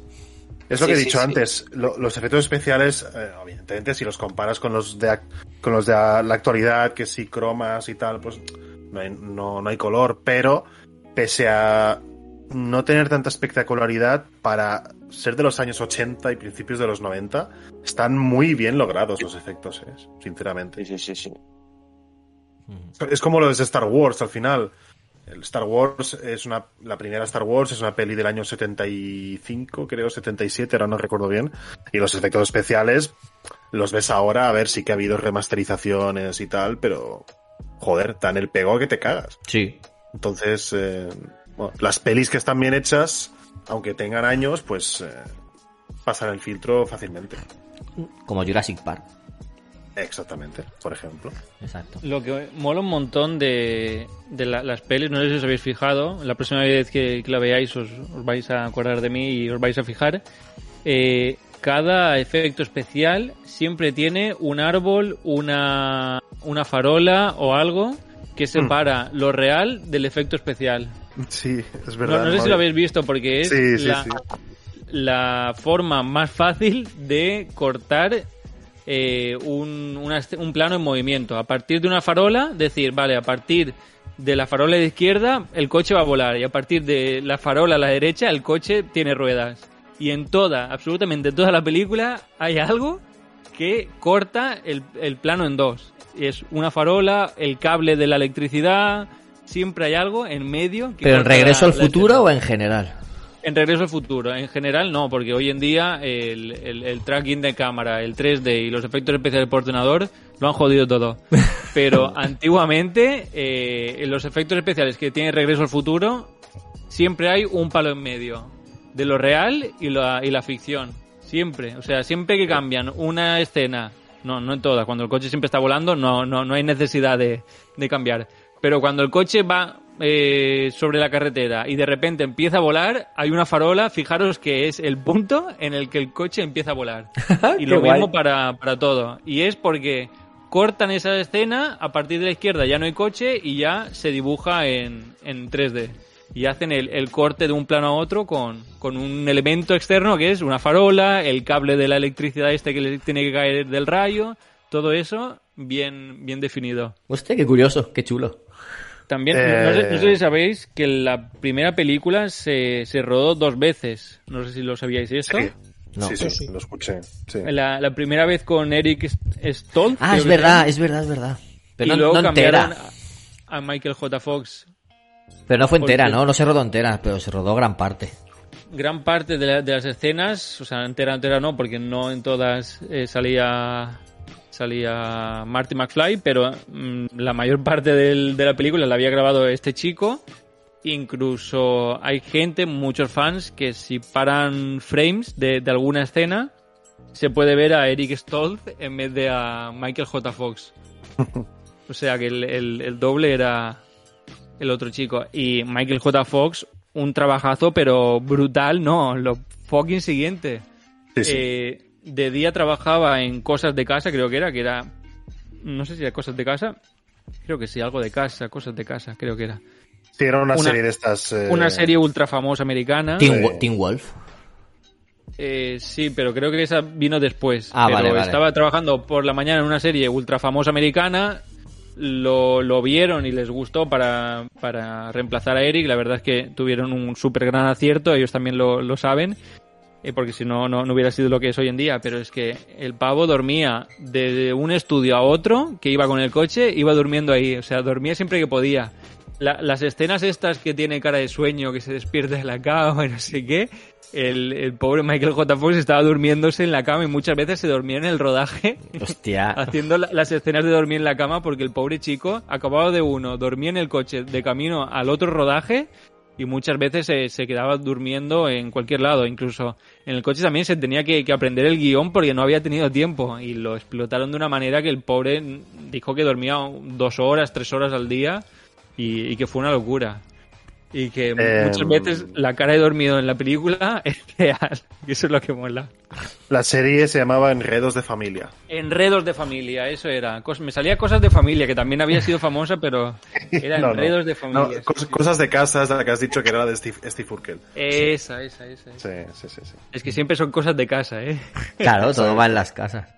Pues no sé, Rode, tío, ya que te veo tan tan eh, entusiasta de, de la saga, tenemos que hacer un especial, tío. Yo soy mega fan de la saga, quitando la 3, y yo me encargo de las dos primeras. Yo me, yo me encargo de la 3 y pode- incluso podríamos hablar del videojuego que salió de Telltale, También, también, un juegazo. Está es muy que está, que está bastante bien y que continúa la historia, curiosamente. Eh, ¿Tú también te apuntas? ¿Lo has jugado? yo puedo- No, el videojuego lo he visto, no lo he jugado, pero yo sí que puedo decir que quizás la trilogía que más he visto en mi vida es Regreso al Futuro. Ah, pues ya está. No Quedáis, sé, quedáis un no día y lo la grabáis. Pues, como cambie la televisión y la estén haciendo en algún sitio, me la trago. Y hace poco estaban haciendo, creo que fue en, en, en TNT, creo que fue. Hicieron la trilogía completa y me la comí entera una tarde. Un sábado por la tarde. Hace poco, hará cosa de un mes, no, no llega. Y, y yo sí que tengo que decir que la 1 la uno es una maravilla. Para mí quizás la que más me gusta es la 2. Y la 3, que también me gusta, tengo que decir que hay un momento en la 3 en que eh, se hace muy, muy pesadica. Hay cosas que están muy chulas y que están muy bien, porque una de las cosas buenas que tiene es El momento es desde que se acaba el logo del inicio hasta que salen los créditos. Dice, No, dice que- un segundo, dice Víctor de Sin Munición que había un juego de Regreso al Futuro en Master System. Sí, en Super Nintendo también había otro, o sea, hay varios. Pero eran bastante malillos, ¿eh? En general. Sí, un Kaiser. No, no, eso que, que es una de las películas que, de hecho, en, en los últimos carnavales que se hicieron antes de, de todo este desastre, mm, Yo salí disfrazado con mi hija. Mi hija iba de Marty y yo iba de Dob. Ah, qué guay. Luego paso una foto a ver si tengo alguna. Y eso que es una trilogía de las que más me gusta. Y, y mm, sobre lo que ha dicho Rode de la nevera y el DeLorean, hay un momento en el- la película que cuando llega con el DeLorean dice, ¿has puesto una máquina en el tiempo en el DeLorean? Y dice, si viajamos en el tiempo hay que hacerlo con estilo. En una nevera no hay estilo. ¿no? Claro. De hecho, hace poco vi un, vi un programa en. No sé si era en, en el Discovery, que de la marca de DeLorean y le había pedido a los tíos que lo. que lo. que cogieran uno, les da uno y que lo modernizaran, ¿no? Que lo hicieran más eh, actual. Y una de las cosas que hace esta gente es coger el salpicadero del DeLorean y modificarlo muy al estilo de, de los Tesla, que sabes que llevan el salpicadero con la pantalla esa grande y toda la historia. Y está muy chulo porque decían, contaron un poco las anécdotas que Rode de que quedan muy poquitos y los pocos, o sea, el, el original de la serie, o sea, de la película, no se sabe dónde está ni quién lo tiene, y los que hay los han hecho los fans a base de, de currárselo ellos mismos. Y de hecho, yo creo que, que la compañía, después de haber quebrado, ganó más dinero, ha ganado más dinero con los repuestos que con los propios coches. Seguro. eso decía. Sí, sí. Y había un coche por ahí que se parecía mucho al DeLorean y lo utilizaban y lo maqueaban. No sé si era eh, un Citroën ZX o algo así, aquí en España, pero eh, lo utilizaban para maquearlo y para que se pareciera. A ver si lo encuentro. porque creo que... pues, Los días, ¿eh? Había, había varios. Había varios. Y. Y yo me. El Sirocco. No, no me acuerdo, pero. Volkswagen Sirocco parece, ¿no? Sí, ponen Sirocco, pero. Yo recuerdo que, que dijeron algo de un Citroën. Ese que tapaba media rueda de atrás o algo así. Creo, no sé si era ese, que eh, aquí en España lo, lo utilizaban para, para maquearlo y tal. Y había otro que se parecía mucho. Y había una confusión entre el, el, el DMC, creo que era. Creo que es la marca de, del DeLorean. Y sí, el, D- el DMC, que no es el Devil May Cry. entre ese y otro que se parecía mucho, a veces los confundían. Y decían, mira, esto es un, un DeLorean, pero, pero no era. El DeLorean era, era otro. Y eso, era otra curiosidad de estas que tiene el, este coche, esta película y esta saga, en fin. El ZX dice Mangaroka. Es, es el que yo digo, Citroën ZX creo que era el que, el que se parecía un poco y, y lo maqueaban. Pero bueno, para que lo sepáis. Esa era mi curiosidad. Muy bien, pues creo que ya está, ¿no? Sí, si queréis más cosas, o a lo mejor se puede grabar algo más. Espero, solo decir que espero que nunca hagan ningún remake ni ningún reboot de, de esta saga porque sin estos actores, sin estos actores no, no va a ser nunca lo mismo. Es que ni de, ni de coña, ni en broma. Lo harán. Seguro que hacen un remake. Esa- Espero que no. Conforme está Espero Hollywood, harán. Espero que no, espero que no. Una serie aún. No. Lo podría aceptar. Sí, una serie aún, pero un, pero un remake, tío, en, cine, en el cine no... Me, me sabría mal, eh, la verdad. Me sabría bastante mal. Se han hecho de muchas, han hecho de muchas clásicas, o sea que. Ya, que me espero. por eso me da miedo. Bueno, pues ahora en la escaleta vamos a, a saltarme a mí, voy a darle paso a, a Tony, que ha estado callado mucho rato, y que nos hable él de su película, y luego cuando él termine, pues me reincorporo yo. A ver, chicos, a ver. Un, un momento, un momento que es que tengo que ir partiendo porque me está llamando aquí la mujer. Pero no os preocupéis, que volveré, que volveré. Tony, es que digo, eh, como no te trago, digo yo cuando hable Tony, si, si habla Tony, yo me tengo que ir del programa. Haces bien, yo tampoco. ¿Tú tampoco te tragas?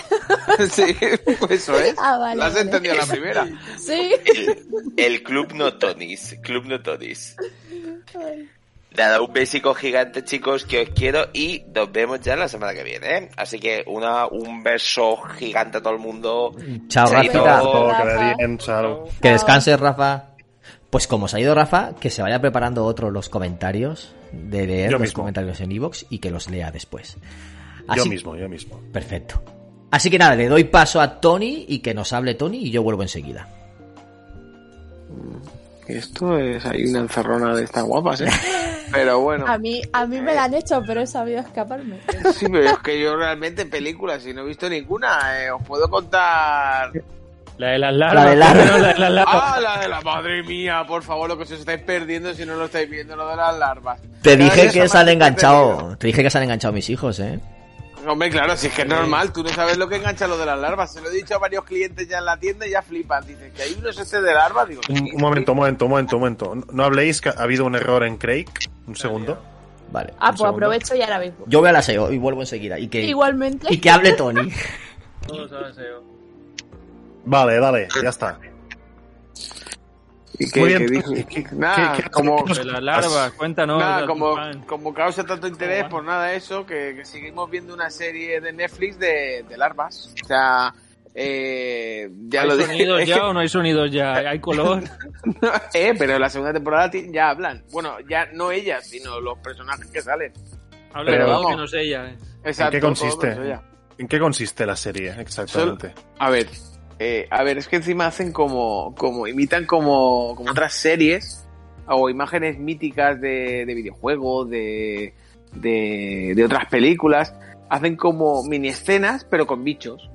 Hay una escena que, que, que el otro día vi con el chiquillo que me quedé rayado, que era eh, que los insectos son, son cazados por un, por un tipo de estos que colecciona bichos, que los diseca. Y sale todo el método, sí, sí, sale todo el método que utiliza el, el tipo para, para poder disecarlos. Oye, y yo me quedé flipado porque yo no sabía que realmente los ponen delante del calor. Los pone delante del calor y ves como los insectos cada vez se están arrugando más. Hasta que uno se arruga tanto, se arruga tanto, que puede caerse de donde está enganchado y se escapan. Pero la verdad es que es gracioso, digo, "Pero esto me está dejando a mí loco lo de las larvas. Oye, voy a quedar como el loco de la larva. Que, que lo estoy pensando yo ahora. La gente va a decir, este tío ya lleva dos programas habl- hablándonos de las larvas. Van a pensar que voy a tener Hostia. un problema en la cabeza. Cuando uno se hace padre al final creo que se le va un poco. Pero es que realmente el único normal que hay aquí, yo creo. Yo creo que soy el que más cogea, ¿eh? no, pero es que no he visto nada así. Es que yo llevo unas semanas un poco raras con el tema de televisión y eso. No, no, no vemos demasiado. El nano es el que hace eh, abuso de, de las series de Netflix, que ya se levanta al sol y se pone lo que él quiere. O sea, no. Sandra también está con, con lo del calamar, pero vamos, que ya lo ha acabado. O sea, que. Eso se, se acaba en, en un santiamén. Que, Sí, por sí. cierto, no sé si sabéis que van a hacer La Casa de Papel con los actores de, del Calamar, versión coreana. Ah, bueno. no, no me sorprendería nada, ¿no? Y el uno de, los de los finalistas que, o sea, el protagonista no, la chica tampoco, el otro que queda, el de las gaficas, va a hacer de, de Berlín. Por, si queréis saberlo, pues un dato útil ahí que, que os tiro. Madre mía, pues sí que está pegando fuerte, ¿eh? Pero ¿qué hacéis Madre hablando de series si hay que hablar de cine? Tony, que nos está liando, viene aquí a liarnos. Joder, es que no he visto ninguna película, me ponéis aquí a hablar y digo, pues yo qué sé. Viene aquí y nos habla de la puta larva. es que encima habla de las larvas, o sea, que... La última película que viste en el cine. Aladdin. Allí en 1996. Exacto. Ostras, pues oye, escúchame, es una de las últimas que vi que me pusieron el 3D ese raro y la silla se movía y te escupían y esas cosas de esas. ¿Eh? Os lo juro, tío. Eso era la- un, un cine erótico de este. No, pero no me escupían de esa forma, sino de otra. Estaban al lado cupiendo. Esta- Señores, no hemos pasado de las 12, por favor, modérense. No, en serio, pero era, era esa que te tiraban la brisa, que te hacían cosas de esas así raras. Esto, el cine ese de Valencia, chulo, chulo. Sí, que el tenéis, que Cinépolis. yo vi. Sí, sí. Pero vamos, que, es que hace un montón que no voy al cine, de verdad. Íbamos a ir a ver la patrulla canina hace nada y al final nos echamos atrás. ¿No fuiste, tío? No, me, me, me acordé, o sea, porque vi que valía 8 euros la entrada y dije, es que para ver la patrulla canina yo no lo siento. Guau, pues está chula la peli, ¿eh? Está chula. Sí, no, Gaby está súper emocionado con ir a verla. Le he dicho que vamos a ir, pero en Valencia, porque estábamos en Madrid en ese momento y era una sala de cine que tenía como, las butacas eran como de, de sofás, en plan, como si estuvieras en tu casa. De terciopelo. Claro, era muy gracioso y Yo a digo, en entrar- la sala X. Eso, eso para otro, para otro programa. En otro programa hablaremos de, de cine para adultos. Pues eso, al ¿Seguro? final no entramos. Era, era muy caro. ¿Estás seguro? No. Escucha, Tony. O sea, no has visto pelis, pero bueno, mm, para que lo sepáis. Tony es muy de videojuegos. En el grupo ha dicho, cuando hemos dicho, toca cine, ha dicho, vaya. Y tú dices, va, parece, pare- parece, parece que no le va mucho el cine, pero que sepáis que él tiene formación, tiene estudios en audiovisual, él, él sabe grabar, editar, montar vídeos, o sea, es filmmaker. Tony es filmmaker Sí, y, y, he y además ha trabajado en ha trabajado en cine, en la cabina. cabi- El cabinista, eh, cabinista. Pues cabinista, cuéntanos alguna experiencia o, o- o algo de- del trabajo, por ejemplo. Buah, es que cambia mucho lo del tema de las cabines ahora. Cambia. Yo trabajaba cuando era analógico, cuando era película de verdad, no como ahora que es todo digital. Ahora se ha, digi- se ha digitalizado todo y ya no tiene nada que ver. Ahora es muy diferente. Yo, yo cortaba las películas, hacía el corte, las montaba porque las películas venían en rollos y tú montabas los rollos. Y ahora no, ahora son disco duro. Ahora lo ponen en el ordenador. Te la bajas, te la bajas de torrent y la pones en el cine. Claro, buah, madre mía. Eh, Pues no me lo pasaba yo bien en el cine. en, el- en Elche pasó, ¿sabes? Creo, normal. Hay, hay un cine que se lo quedó, el, una, una sala multicine, pe- minicines, que se los quedó el ayuntamiento y ponen cultura los miércoles y los jueves, no sé qué, ponen a... De internet, en screen, eh. Sí, sí, sí, a uno o dos euros pone ambas películas baratas ya de hace un año, dos años, tres años y tal. Y se les coló un, no sé si era un screener o algo de eso, pero se la habían descargado, tío. muy fuerte, mía. muy fuerte aquí en Elche, sí. Sí, no, aquello era chulo. Yo en el cine me lo pasé muy bien, la verdad. El tema de montar la película y todo eso es muy bonito. Lo que pasa es que, claro, cambia tanto que, que todo eso queda tan lejos, ya parece mentira. Que ya el último año que trabajé era ese rollo, ya que venía el digital y ya se estaba muriendo todo eso. Y es una lástima, porque la verdad es que deja de ser tan romántico como era. Eso venía en un rollo, ¿no? ¿Y tú qué, qué pasa? ¿Que se desenrollaba de uno y se enrollaba en otro? Claro, te ibas empalmando. Y muchos errores de gente novel era eh, montar un rollo de esos y montarlo al revés. Entonces cuadrabas el sonido con el lado contrario. Entonces a lo mejor tú estabas viendo la película y de golpe veías que empezaba a la, la imagen volteada y aparte se veía el sonido. Porque la banda del sonido quedaba a un lado y eso el lector del tambor de, de, lo que era la cabina, o sea, lo que era la máquina, lo leía. Y si lo metías en el lado contrario no lo leía, sino que se veía la línea en la pantalla. ¡Ostras! Y eso le pasaba a la, a la gente nueva, pues, pues les pasaba. ¡Ostras! Sí, no, eso, eso era un error muy común. O sea, eso. Y la, la cosa más tocha que me ha pasado, que madre mía, si me escucha mi jefa que tenía allí, flipa. Eh, yo los jueves tenía que comprobar las películas. Yo montaba, o sea, yo montaba la película y el mismo jueves por la mañana, o viernes creo que era, eh, comprobaba la, el, el etalonaje de la película y veía la película. ¿Vale? Entonces yo la dejaba funcionando, me bajaba corriendo a la sala, me sentaba en mi este y la veía. ¿Vale?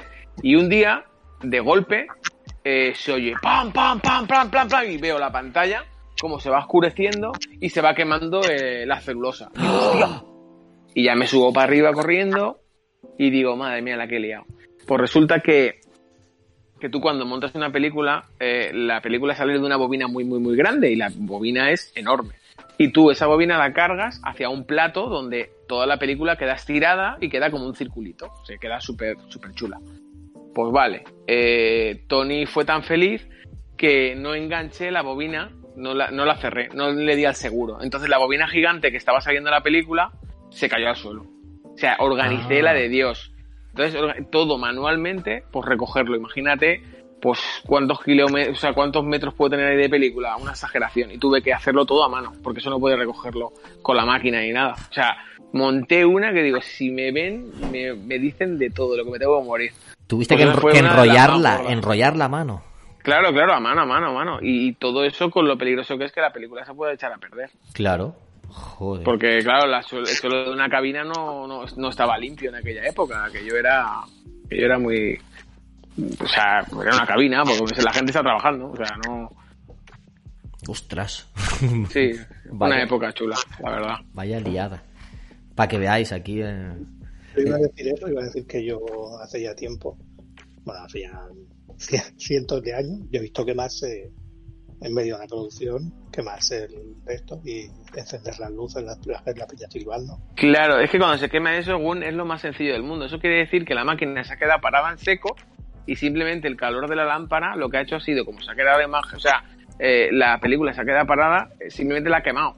La ha quemado y ya está, y a lo mejor se ha quemado solo un fotograma. Sí. Lo que pasa es que lo ves en la pantalla y es tan espectacular que dices, ¡se está quemando el cine! ¡se está quemando el cine". y no, no, no es eso, simplemente es, es un, un, un fotograma. Ostras. ¿Y las pantallas con qué están hechas? Va, yo qué sé, hostia, ahí me has pillado, yo qué sé. O sea, pero es que la pantalla te refieres a, a lo que es donde proyectas. Sí. Guay, es que ahí no te sé decir, ahí han ido cambiando composiciones y cosas de esas. Sí, ¿verdad? Lo único que te puedo decir es que muchos altavoces a día de hoy se ponen detrás de pantalla. Antiguamente era más solo lateral, todo lateral, o sea, Sí. los laterales del cine, y a día de hoy se pone mucho delante. ¿Por qué? Y por ejemplo, el- ¿Por el efecto que da claro, o qué? Claro, porque tú piensas que, que muchos de ellos van con Dolby, van con efectos, y entonces hay veces que cuando no tienes activa el Dolby, eh, se oye diferente. Hay cosas que ni se oyen. Anda. Sí, claro. había, sí, sí, eh, son cositas muy raras. Al menos en la época mía, eh, que a día de hoy un joya han cambiado y los sistemas son diferentes. Claro. No, claro, en digital tiene que ser diferente todo, sí. Claro, todo funcionará diferente. Es que antiguamente tenía que, cuando tú proyectabas, incluso tenías que apagar tú las luces de la sala manualmente muchas veces, tenías que hacer cosas que a día de hoy supongo que, vamos, eso ya es de risa todo lo que estoy diciendo. claro. Se queda... Pero que te hablo de, pero que te hablo de 10 años, ¿eh? O sea, para que veáis si evoluciona la cosa en 10 años. que en poco tiempo, que- sí, sí. O sea, para flipar. Joder, qué curioso. Pues mira, ahí tenéis Mm. anécdotas de un cabinista. Y si ve- ves las películas gratis, eso también. Eso, eso era lo bueno que tenías. bueno, y tanto, madre mía. Ahí te inflaste, ¿no? Te, te- Buah, hinchaste a ver cine. película, macho, madre mía. Veía todo lo que quería, hasta las películas más malas, algunas me las tragaba y decía, "Madre, ¿cómo estoy viendo esto, tío? Ya Sí, ves. sí. Qué guay. Muy bien, pues me, me gusta, me han gustado tus anécdotas, Tony. Ha estado curioso. me alegro. Y más si te gusta el cine, como a nosotros, en- que nos gusta mucho. Yo tuve una época que, me, que veía bastante cine y hice un blog y comentaba todas las películas que veía. Eh, pero fue, fue otra época. fue hace. Fue hace 10 años, 15 años, algo así. Sí, sí, sí. Bueno, pues voy a pasar yo a hablar, a hablar de mi libro, ¿vale? A ver de la. Hablar de la peli que vi este fin de semana, domingo por la tarde, aprovechando que también la habían liberado en Disney Plus, pues vi, eh, junto a mi mujer, vimos Viuda Negra. Aunque a ella no le gustó mucho, ella eh, desconectó un poco. Pero fijaos que la, la habían criticado la película, Viuda Negra, con Scarlett Johansson, con eh, David Harbour y no me acuerdo, eh, Rachel Weisz y, Sí.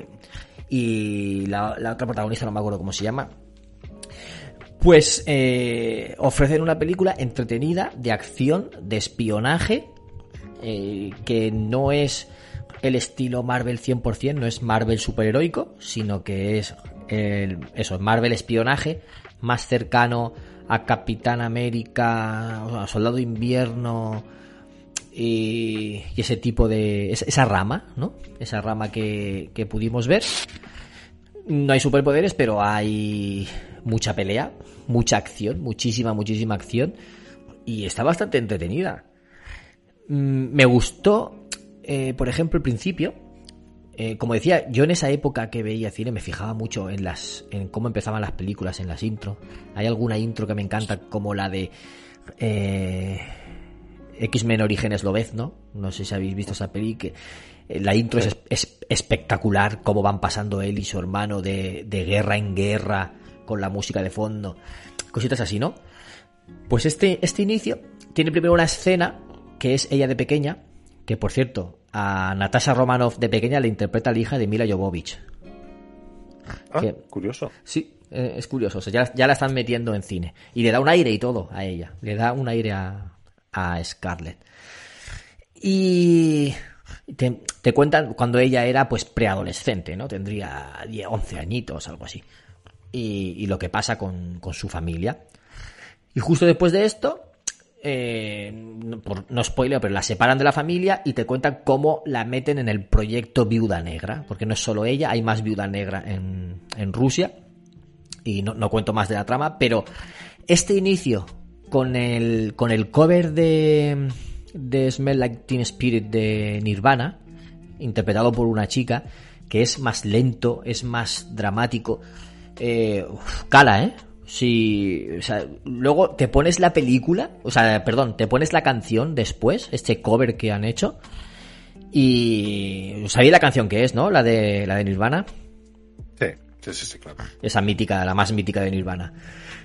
Pues cuando os ponéis la canción y os van viniendo imágenes de cómo las separan, cómo las obligan a entrenar y tal, dices, ostras, es que lo pasó mal, la verdad es que lo pasó mal de niña, tanto ella como la otra niña que sale al principio, y, y te dan un poquito, ahí me quedé embobado, porque en ese momento estaba aprovechando para, para hacer una cosilla, una página web que estaba haciendo para un cliente, y en ese, eh, cuando empieza así la música, empieza esa escena, me quedé embobado diciendo, "Uf, madre mía, cómo las pasaron las pobres, cómo las explotaron para convertirlas en lo que son, en asesinas, en espías, eh, todo eso. Y, me quedó, me- me dejó ahí bastante, bastante impresionado. Luego ya vuelven al ya lo que es el presente de la película, que está ambientado después de Civil War. Después de Civil War, que se han separado los Vengadores, que está- Vengadores Disassemble, Ve- Vengador- Vengadores desu- desunidos, que no lo han llamado así en el cine, pero en los cómics sí que hay una etapa que está Sí. que, que se separan. Sí, la, tra- la trama es diferente y creo que es lo que vendrá en el futuro, pero sí, sí. Claro, no sabemos si lo traerán, pero bueno, eh, está ambientado ahí antes de Infinity War y después de Civil War, para que os hagáis una idea de cronológicamente lo que es. Y ¿Qué te llevan... tal, eh, perdón que te interrumpa. No, no, dime, la, dime. película, la película liga bien el lapso de tiempo entre ambas películas porque han Sí. pasado, no sé si un año o dos. Eh, al final se van, o sea, al final de Civil War, como tú, como tú has dicho, se forman como, como dos equipos de, Sí. de Vengadores, los que han firmado los acuerdos de Sokovia y los que no, y bueno, ahí hay un poco un, un entramado distinto para cada grupo. Y aquí, eh, ¿cómo nos lo cuentan esto? Es simplemente em, eh, Viuda Negra, eh, o sea, Natasha Romanoff se ha ido por su lado, no ha dado explicaciones de nada y simplemente está haciendo una misión. ¿O te explican un poco el contexto de, de lo que ha pasado? lo explican en frases. Se va a hacer Vale. una, a una misión y sí que hablan, es que después del tratado de Sokovia, no sé qué, unos están por ahí, otros están por allá, y lo comentan hablando con otros personajes para darle contexto, pero no profundizan en más. De hecho, eh, personajes que conozcamos de, del universo, sale el, el comandante Ross, que es eh, este rubio, el que va por Hulk. ¿No? Sí, sí, sí. Eh, este comandante es el único que sale y ningún personaje más así que conozcamos aparece, aparece en la película. Y te cuenta esa misión. Ella se va a hacer esa misión. ¿Por qué? Vale, vale. ¿Por qué? Te lo dicen en la película. ¿Por qué se va a hacer esa misión? En cuanto a aportar al universo Marvel, lo que. Porque digamos que todas las películas te iban trayendo algo, ¿no? Cuando hacen. eh, te hacen la película de Doctor. O sea, película de Iron Man, para, la, primera fase para presentarte a los protagonistas principales. Luego te hacen Doctor Extraño porque vas a necesitar el. va a ser un personaje esencial después y vas a necesitar la gema del tiempo. Te presentan a Ant-Man porque Ant-Man va a ser importante en Endgame como, como vimos, para poder resolver todo. Todas las películas que te hacían era porque te aportaban algo. Eh, la de Black Panther también te aporta algo importante para la trama después. Esta, sin embargo, no. Esta no te aporta nada relevante al universo Marvel, salvo un personaje que saldrá próximamente. Te es- más que película de orígenes de la viuda negra, es una película de orígenes de otro personaje. No, no digo quién para no, para no spoilear, pero sí que te presentan a este personaje que va a ser importante en el futuro. Sí, ya sé, que, ya, sé, ya sé de qué personaje hablas y ya se ha confirmado que saldrá en alguna serie. Exacto, que está Sí, sí, que sí. se va a estrenar próximamente. Sí, sí, sí, exactamente. Pero yo no lo, yo no lo sabía. Hasta que vi la película yo no sabía que, que este personaje iba a salir. Y es lo único que aporta así al, al universo. Bueno, ¿y el villano? Eh, Taskmaster, ¿qué tal está? Eh, Taskmaster es... eh, Mira, ahora que lo dices. Tiene una escena, Taskmaster, voy a contar rápidamente, eh, sin spoilear, y, y ya acabo porque se nos va el tiempo. Pero es muy curioso porque eh, hace dos o tres cosas que me recordaron muchísimo a Batman Arkham Knight, el videojuego. En Batman Arkham Knight tienes al malo que es el caballero de Arkham. que Es, Sí. un, es un humano, pero tiene como una armadura que le. Pues, como realidad aumentada, ¿no? Vale, pues le aumenta la- las capacidades. Y además, ese, ese humano en, en Arkham Knight conoce muy bien a Batman, conoce sus movimientos, lucha como él, imita mucho sus movimientos y también en algunas fases le persigue con un tanque a, a muerte y tienes que huir de él. Pues eso, ese concepto, se ve en la película. Taskmaster es una armadura, dentro hay un humano y un ser humano que imita a, a los otros, a- a- a- aprende rápidamente los movimientos y en una escena va con un tanque detrás de ellos persiguiéndoles. Es que me recordó muchísimo, me recordó muchísimo a, Arkham Knight.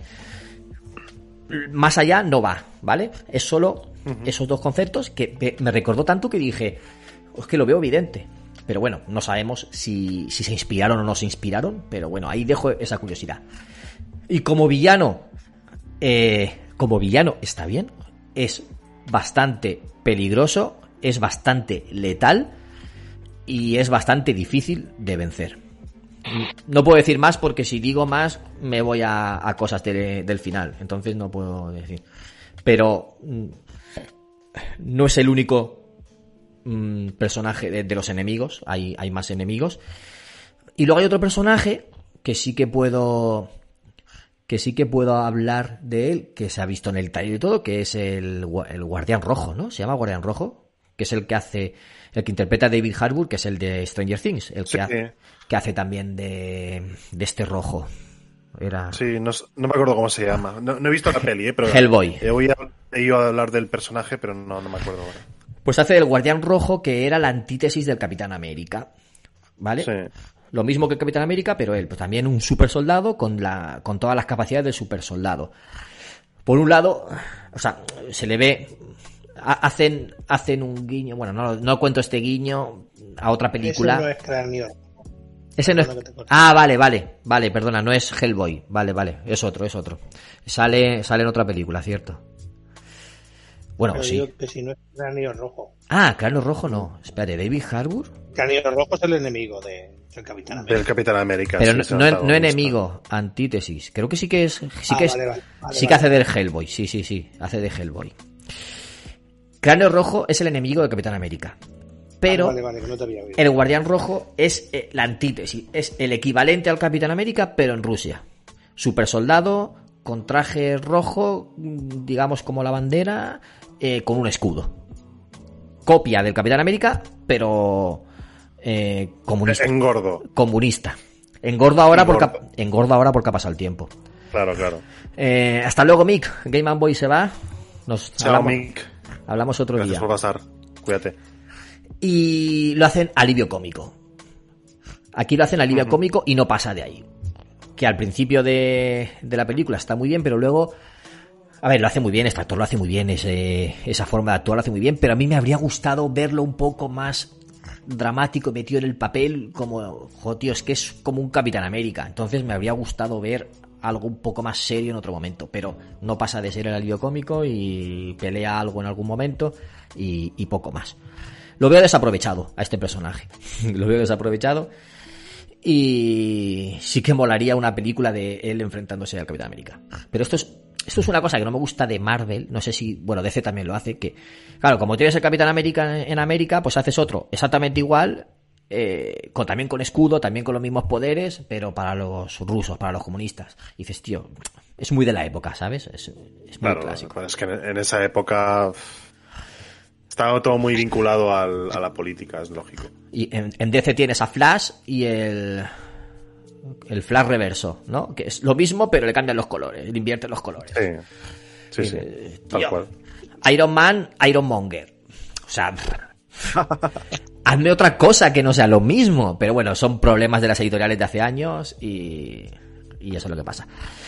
En escenas de acción, eh, a mitad tiene una importante eh, que está muy bien y, por la zona del final es un no parar. Es un no parar y dices, Dios mío, no puedo respirar. Cuánta acción, cuánta acción, cuánta acción mm, entretenida. O sea, es una película para entretenerte, mm, no para ampliarte mucho el universo Marvel, pero como despedida del personaje de Viuda Negra está bien, la tratan con respeto y, y te dejan cositas que dices, a veces dices, qué pena que se vaya este personaje porque podría haber dado mucho de sí en el universo y, y eso, y eso es lo que pasa, que se, que se queda aquí que bueno, ha hecho las paces con Disney. Scarlett Johansson se había peleado con Disney Sí. por el estreno de esta película, porque en el contrato ponía que se estrenaba solo en cines, pero Disney Plus la, la estrenó también con acceso premium. Eh, eh, lo que recaudara en, en taquilla iba aparte para Scarlett Johansson, que es coproductora también de la película. Pero eh, lo que era de acceso premium no iba para ella. Entonces ella los demandó porque perdía, perdía dinero con esta película. Al final han llegado a un acuerdo y no sabemos si volverá a aparecer en el universo Marvel, Scarlett, o poniendo voz en alguna serie o peli de animación. No lo sabemos, ya veremos qué pasa. Enfadar- Enfadarte con Disney y pegarte un tiro. es que Es jodido, es jodido pelear con Disney. Disney lo tiene todo. Disney intentó registrar o patentar algo de Thor para que eh, no se pudiera usar. Y es un personaje mitológico, pero intentaron Claro, no, registrar. no pueden, no pueden, es imposible. Pero en cuanto a, no sé si era personajes, eh, merchandising o cosas así, querían registrarlo y al final creo que se lo denegaron. O sea, para, para que os hagáis una idea, es un ser mitológico, es un dios nórdico y querían registrarlo. O sea, son, es, es una, es una megacorporación. Y eso, la película está... Para retratar a Jesús de Nazaret. Eh, pues hay, hay un cómic, hay un cómic de Jesús, Jesús y Buda, pero no es cómic, es manga, creo. ¿Tony lo sabe? ¿Quién? ¿Tú lo conoces? Yo ni idea, vamos, estoy escuchando y me estoy quedando flipado. Rodri lo iba a decir, no sé si lo ha visto él. No, que si tienen los derechos de las mil y una noche, porque no iba a tener también de, de la mitología o de la Biblia o algo así? Porque es mitología. Pero sí, para los que os guste el manga, hay un manga de Jesús y Buda. De, Me- ¿Cómo era? La, Biblia interesa 2.0. ¿Eh? Hay un manga de Jesús que es la Biblia 2.0. Eso, no- eso no lo sabía.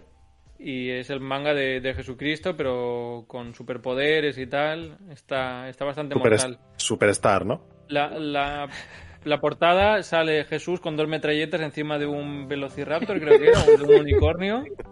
No Guau. sé si lo habéis visto, pero mola un montón. Si ponéis Biblia 2.0 en Google y en imágenes tenéis a Jesucristo encima de un velociraptor con dos metralletas.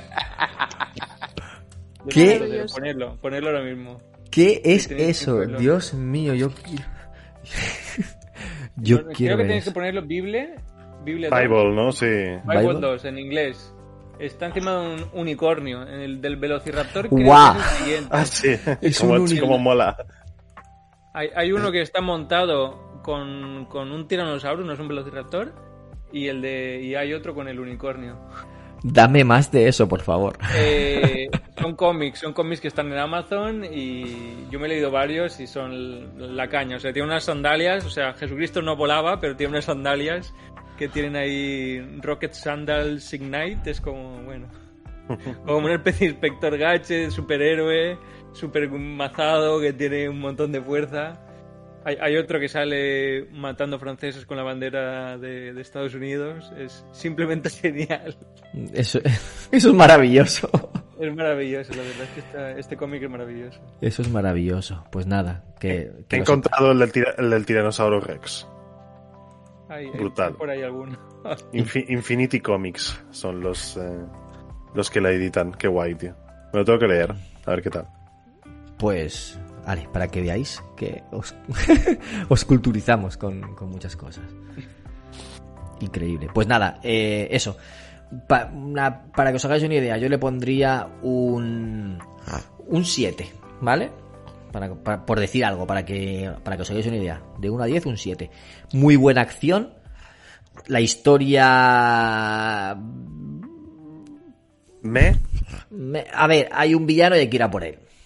Y, Mm. y- y antes de ir a por él tienes que reclutar a tu equipo para ir a por él. Me. Lo de siempre. La no, es, no es nada del otro mundo. Me. Resumen de Sergi. Me. Me. Es que a ver, a mí la- casi todas las pelis de Marvel me gustan, ¿eh? pero sí que es cierto que, bueno, al final los cómics eran así. eh, hola, soy el malo, hola, somos los buenos, a ver quién es más fuerte y, y ya está. Luego sí que en algunas pelis como en Infinity War intentan profundizar un poco más. Esa es muy buena. Mejor, te explican mejor por qué pasa esto y eso es lo que mola, ¿sabes? Porque si fueran, si fuera hecho como en los cómics, que, que Thanos está enamorado de la muerte y por eso quiere mm, a- matar, hacer un genocidio, hubiera sido un poco, vale, ok. Sí. Perfecto. Pues a gracias. mí la trama original me gusta mucho. Pero Que no. estaría, estaría Deadpool y todo por ahí dentro. O sea, Sí. Ya. la leche. Ya. Por suerte, no la peli esta de, de Viuda Negra no la han inspirado los cómics, porque en los cómics no lo he leído, pero me he informado y, y va de reencontrarse con todos los que se ha tirado antes, ¿vale? Ajá, se, se ha, se ha acostado con medio Marvel, la Viuda Negra en los cómics, li- literalmente, con Oh, medio yeah. Marvel o más. De hecho, tienen hijos con el Capitán América en, el en los cómics. Eso no lo sé. No sé- o no Sí, sé sí. si- si es un futuro alternativo o yo qué sé. Pero sí, con Tony Bueno, sí. Stark, con el Capitán América, eh, con, Con, con Hulk, espero que no. En, en las pelis quería, pero... con muchos, con muchos. Y lo bueno es que no han tirado por ahí. La han tratado con respeto y tiene sus toques de humor como todas las películas de Marvel Disney. Y, De, toda, de todas maneras, un poco incongruente en cuanto a, a las películas de Marvel. Porque realmente ella no puede tener hijos. No puede, lo explican, ¿eh? Lo explican. Les estirpan No, los, los ovarios y Imaginaba el, que el diría en útero. la. Sí, sí, lo Sí. explican, lo explican. Que ese, ese hecho, que es duro, que es bastante duro, lo comentan en un momento medio de chiste. Y para que no, para que no te siente tan, tan mal, para que no te deje tan, tan hecho polvo, pero aún así, lo que te quedas pensando y dices, joder, es que porque claro, le dice algo así como, oye, pues dale las gracias de que os han entrenado y os han convertido en unas espías asesinas, no sé, no sé cuánto. Dices, sí, salvo por el hecho de que te estirpan los ovarios y, el útero, no sé no sé cuánto. Lo dicen así como un poco de cachondeo, pero es, es, es- lo piensas. Cuando te cuentan eso, te acuerdas del principio, de cuando las cogen a las niñas y tal, y dices, uff, madre mía, cómo se pasaron y justifica lo que, lo que hacen, lo que hacen al final de la película. Con el villano. Y ya está, no me, no me demoro más, que ya me, estan- me he expandido mucho y se nos va el tiempo. Así que nadie más la ha visto, ¿no? No, todavía no. Vale, pues la podéis ver porque os va a entretener y por, ya digo, por la acción y os va- no os va a disgustar. Os- yo- yo- a mí me ha gustado, está bien. Pues nada, creo que terminamos aquí. ¿Alguien más quiere comentar alguna cosa? No, pero tenemos que leer los comentarios de la gente. Sí, por eso lo digo, para pasar ya. Si Gunkaiser iba a hablar de 2066, que se lo deje para otro día. Yo tengo No, una, no. pero para el próximo día. Vale, Sí. vale, perfecto. Pues. Ya tenía una, pero para el próximo día. vale, genial. Pues le doy paso ahora a Sergi y que, que nos lea los comentarios que teníamos pendientes. Yayo Friki, cuando eras pequeño había tele. Sí, claro que sí, pero tenían más culo que las Kardashian. ¿Y tenías Netflix? Eh, parecido, tenía que ir a un videoclub. Y normalmente el dueño te recomendaba qué película ver. ¿Y jugabas a la consola y al Minecraft? Los juegos se veían en 8 bits, como los cubos de Minecraft, pero en general jugábamos más en la calle que en la consola. Los viejos frikis nunca mueren. Si te has sentido identificado con Yayo Friki o quieres saber de qué está hablando, Los viejos frikis nunca mueren es tu podcast. Podcast donde se habla de cultura de los 80, 90, pero también de temas actuales. Espero que os guste, paséis un buen rato y a quien haya vivido los temas que trato, espero despertar su lado nostálgico. Y quien no, espero despertar su interés. Y así conozca mejor estos años que están reviviendo una nueva época dorada. Podéis encontrar a los viejos frikis nunca mueren en iBox e iTunes o en tu podcast favorito. También nos puedes encontrar en Facebook con el mismo nombre o en Twitter como arroba yayofriki.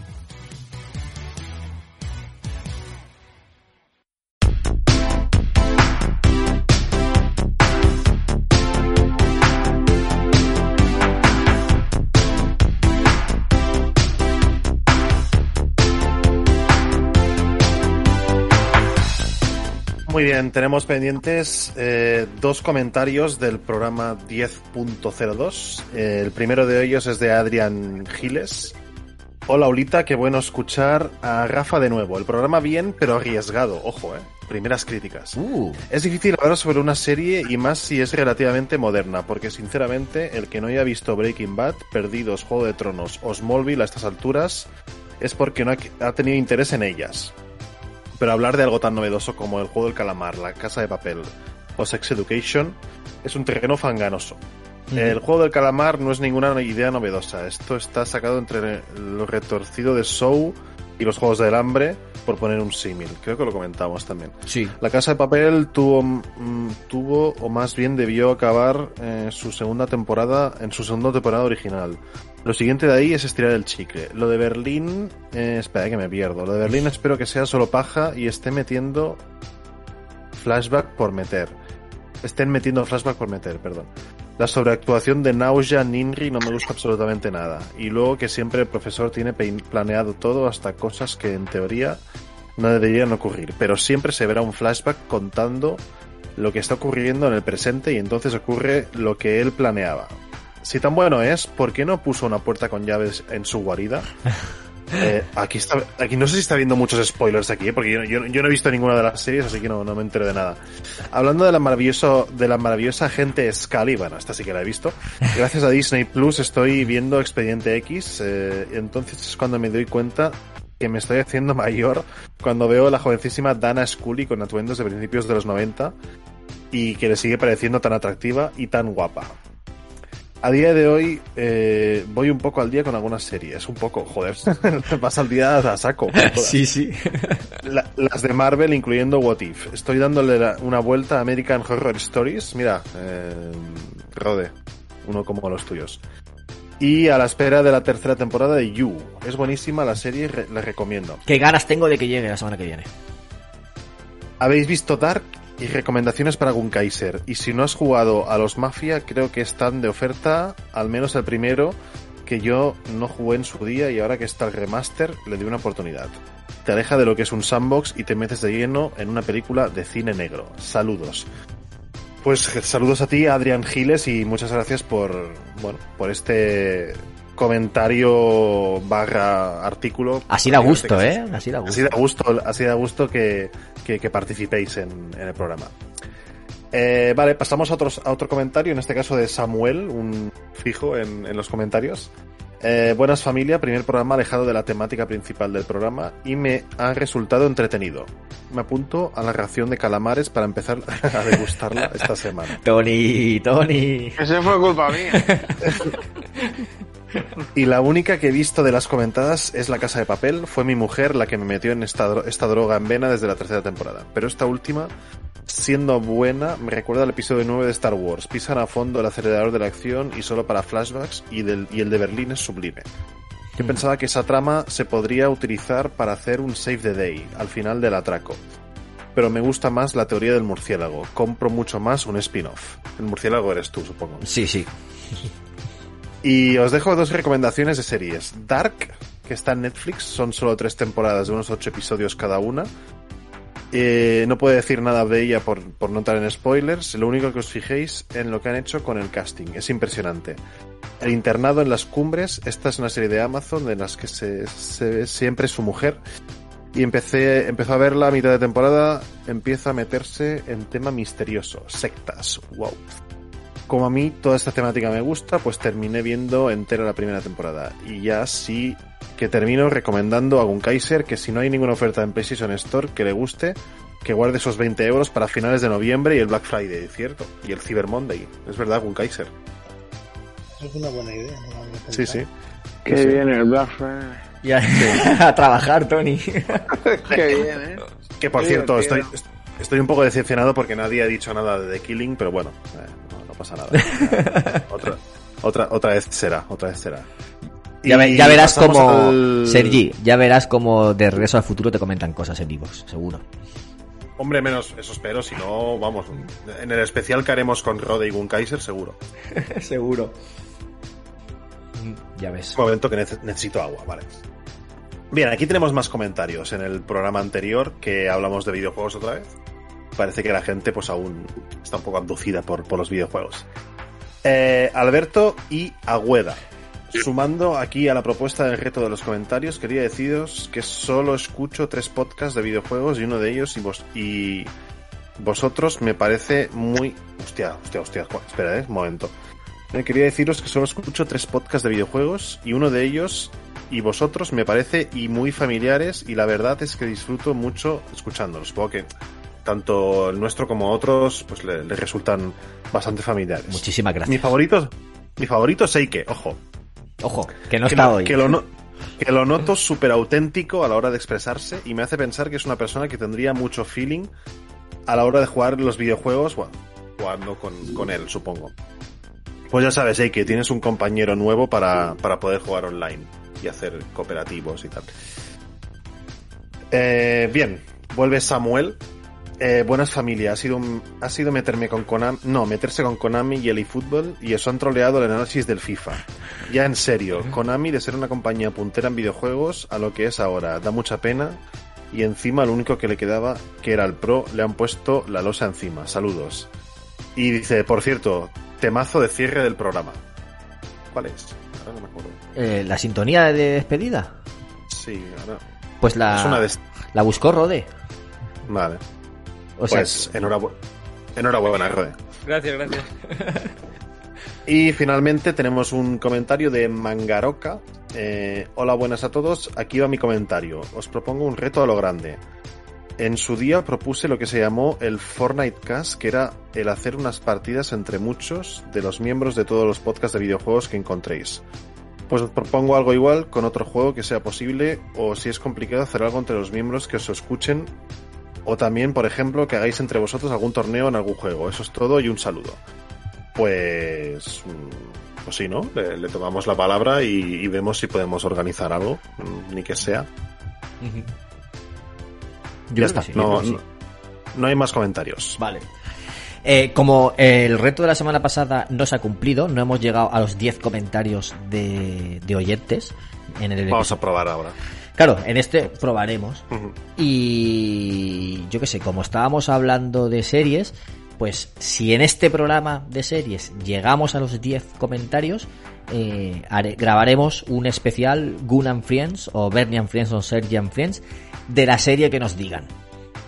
De la serie que nos digan. Bueno, era- eh, hoy, hoy era pelis, pues de la peli que nos digan. Veremos esa peli y grabaremos un, un and Friends.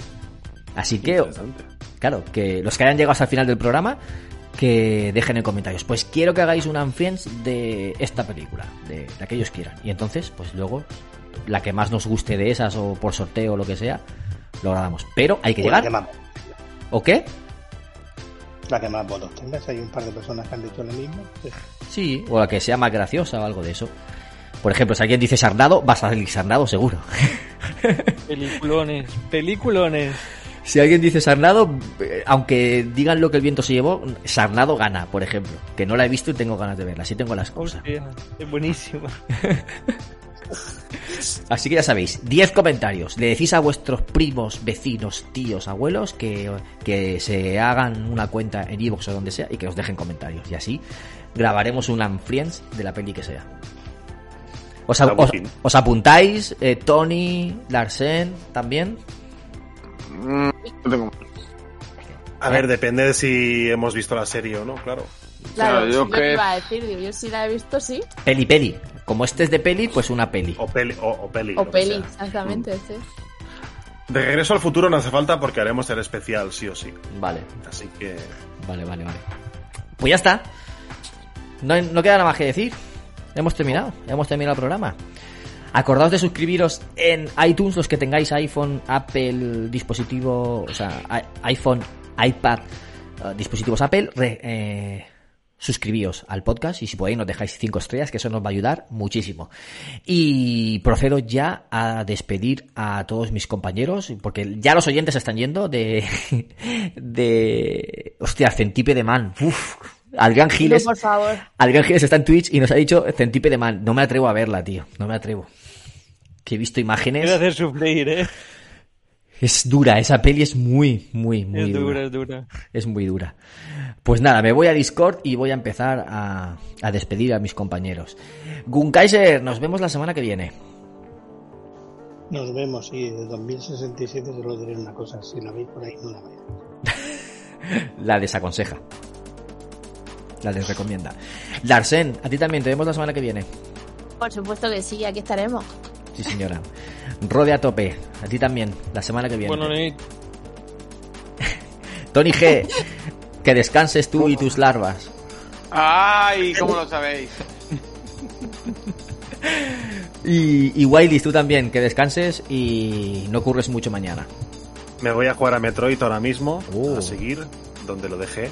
Y, y nada, la semana que viene aquí estaremos. Y nos Igual os puedo cuentas. traer un- unas primeras impresiones, sí. Sí, señor, sí, señor. Muy bien. Pues despedidos todos, me despido yo, Bernie, el murciélago, el palmeral. Nos vemos la semana que viene, o nos escuchamos la semana que viene. Un saludo a todos. Chao. Chao. Chao.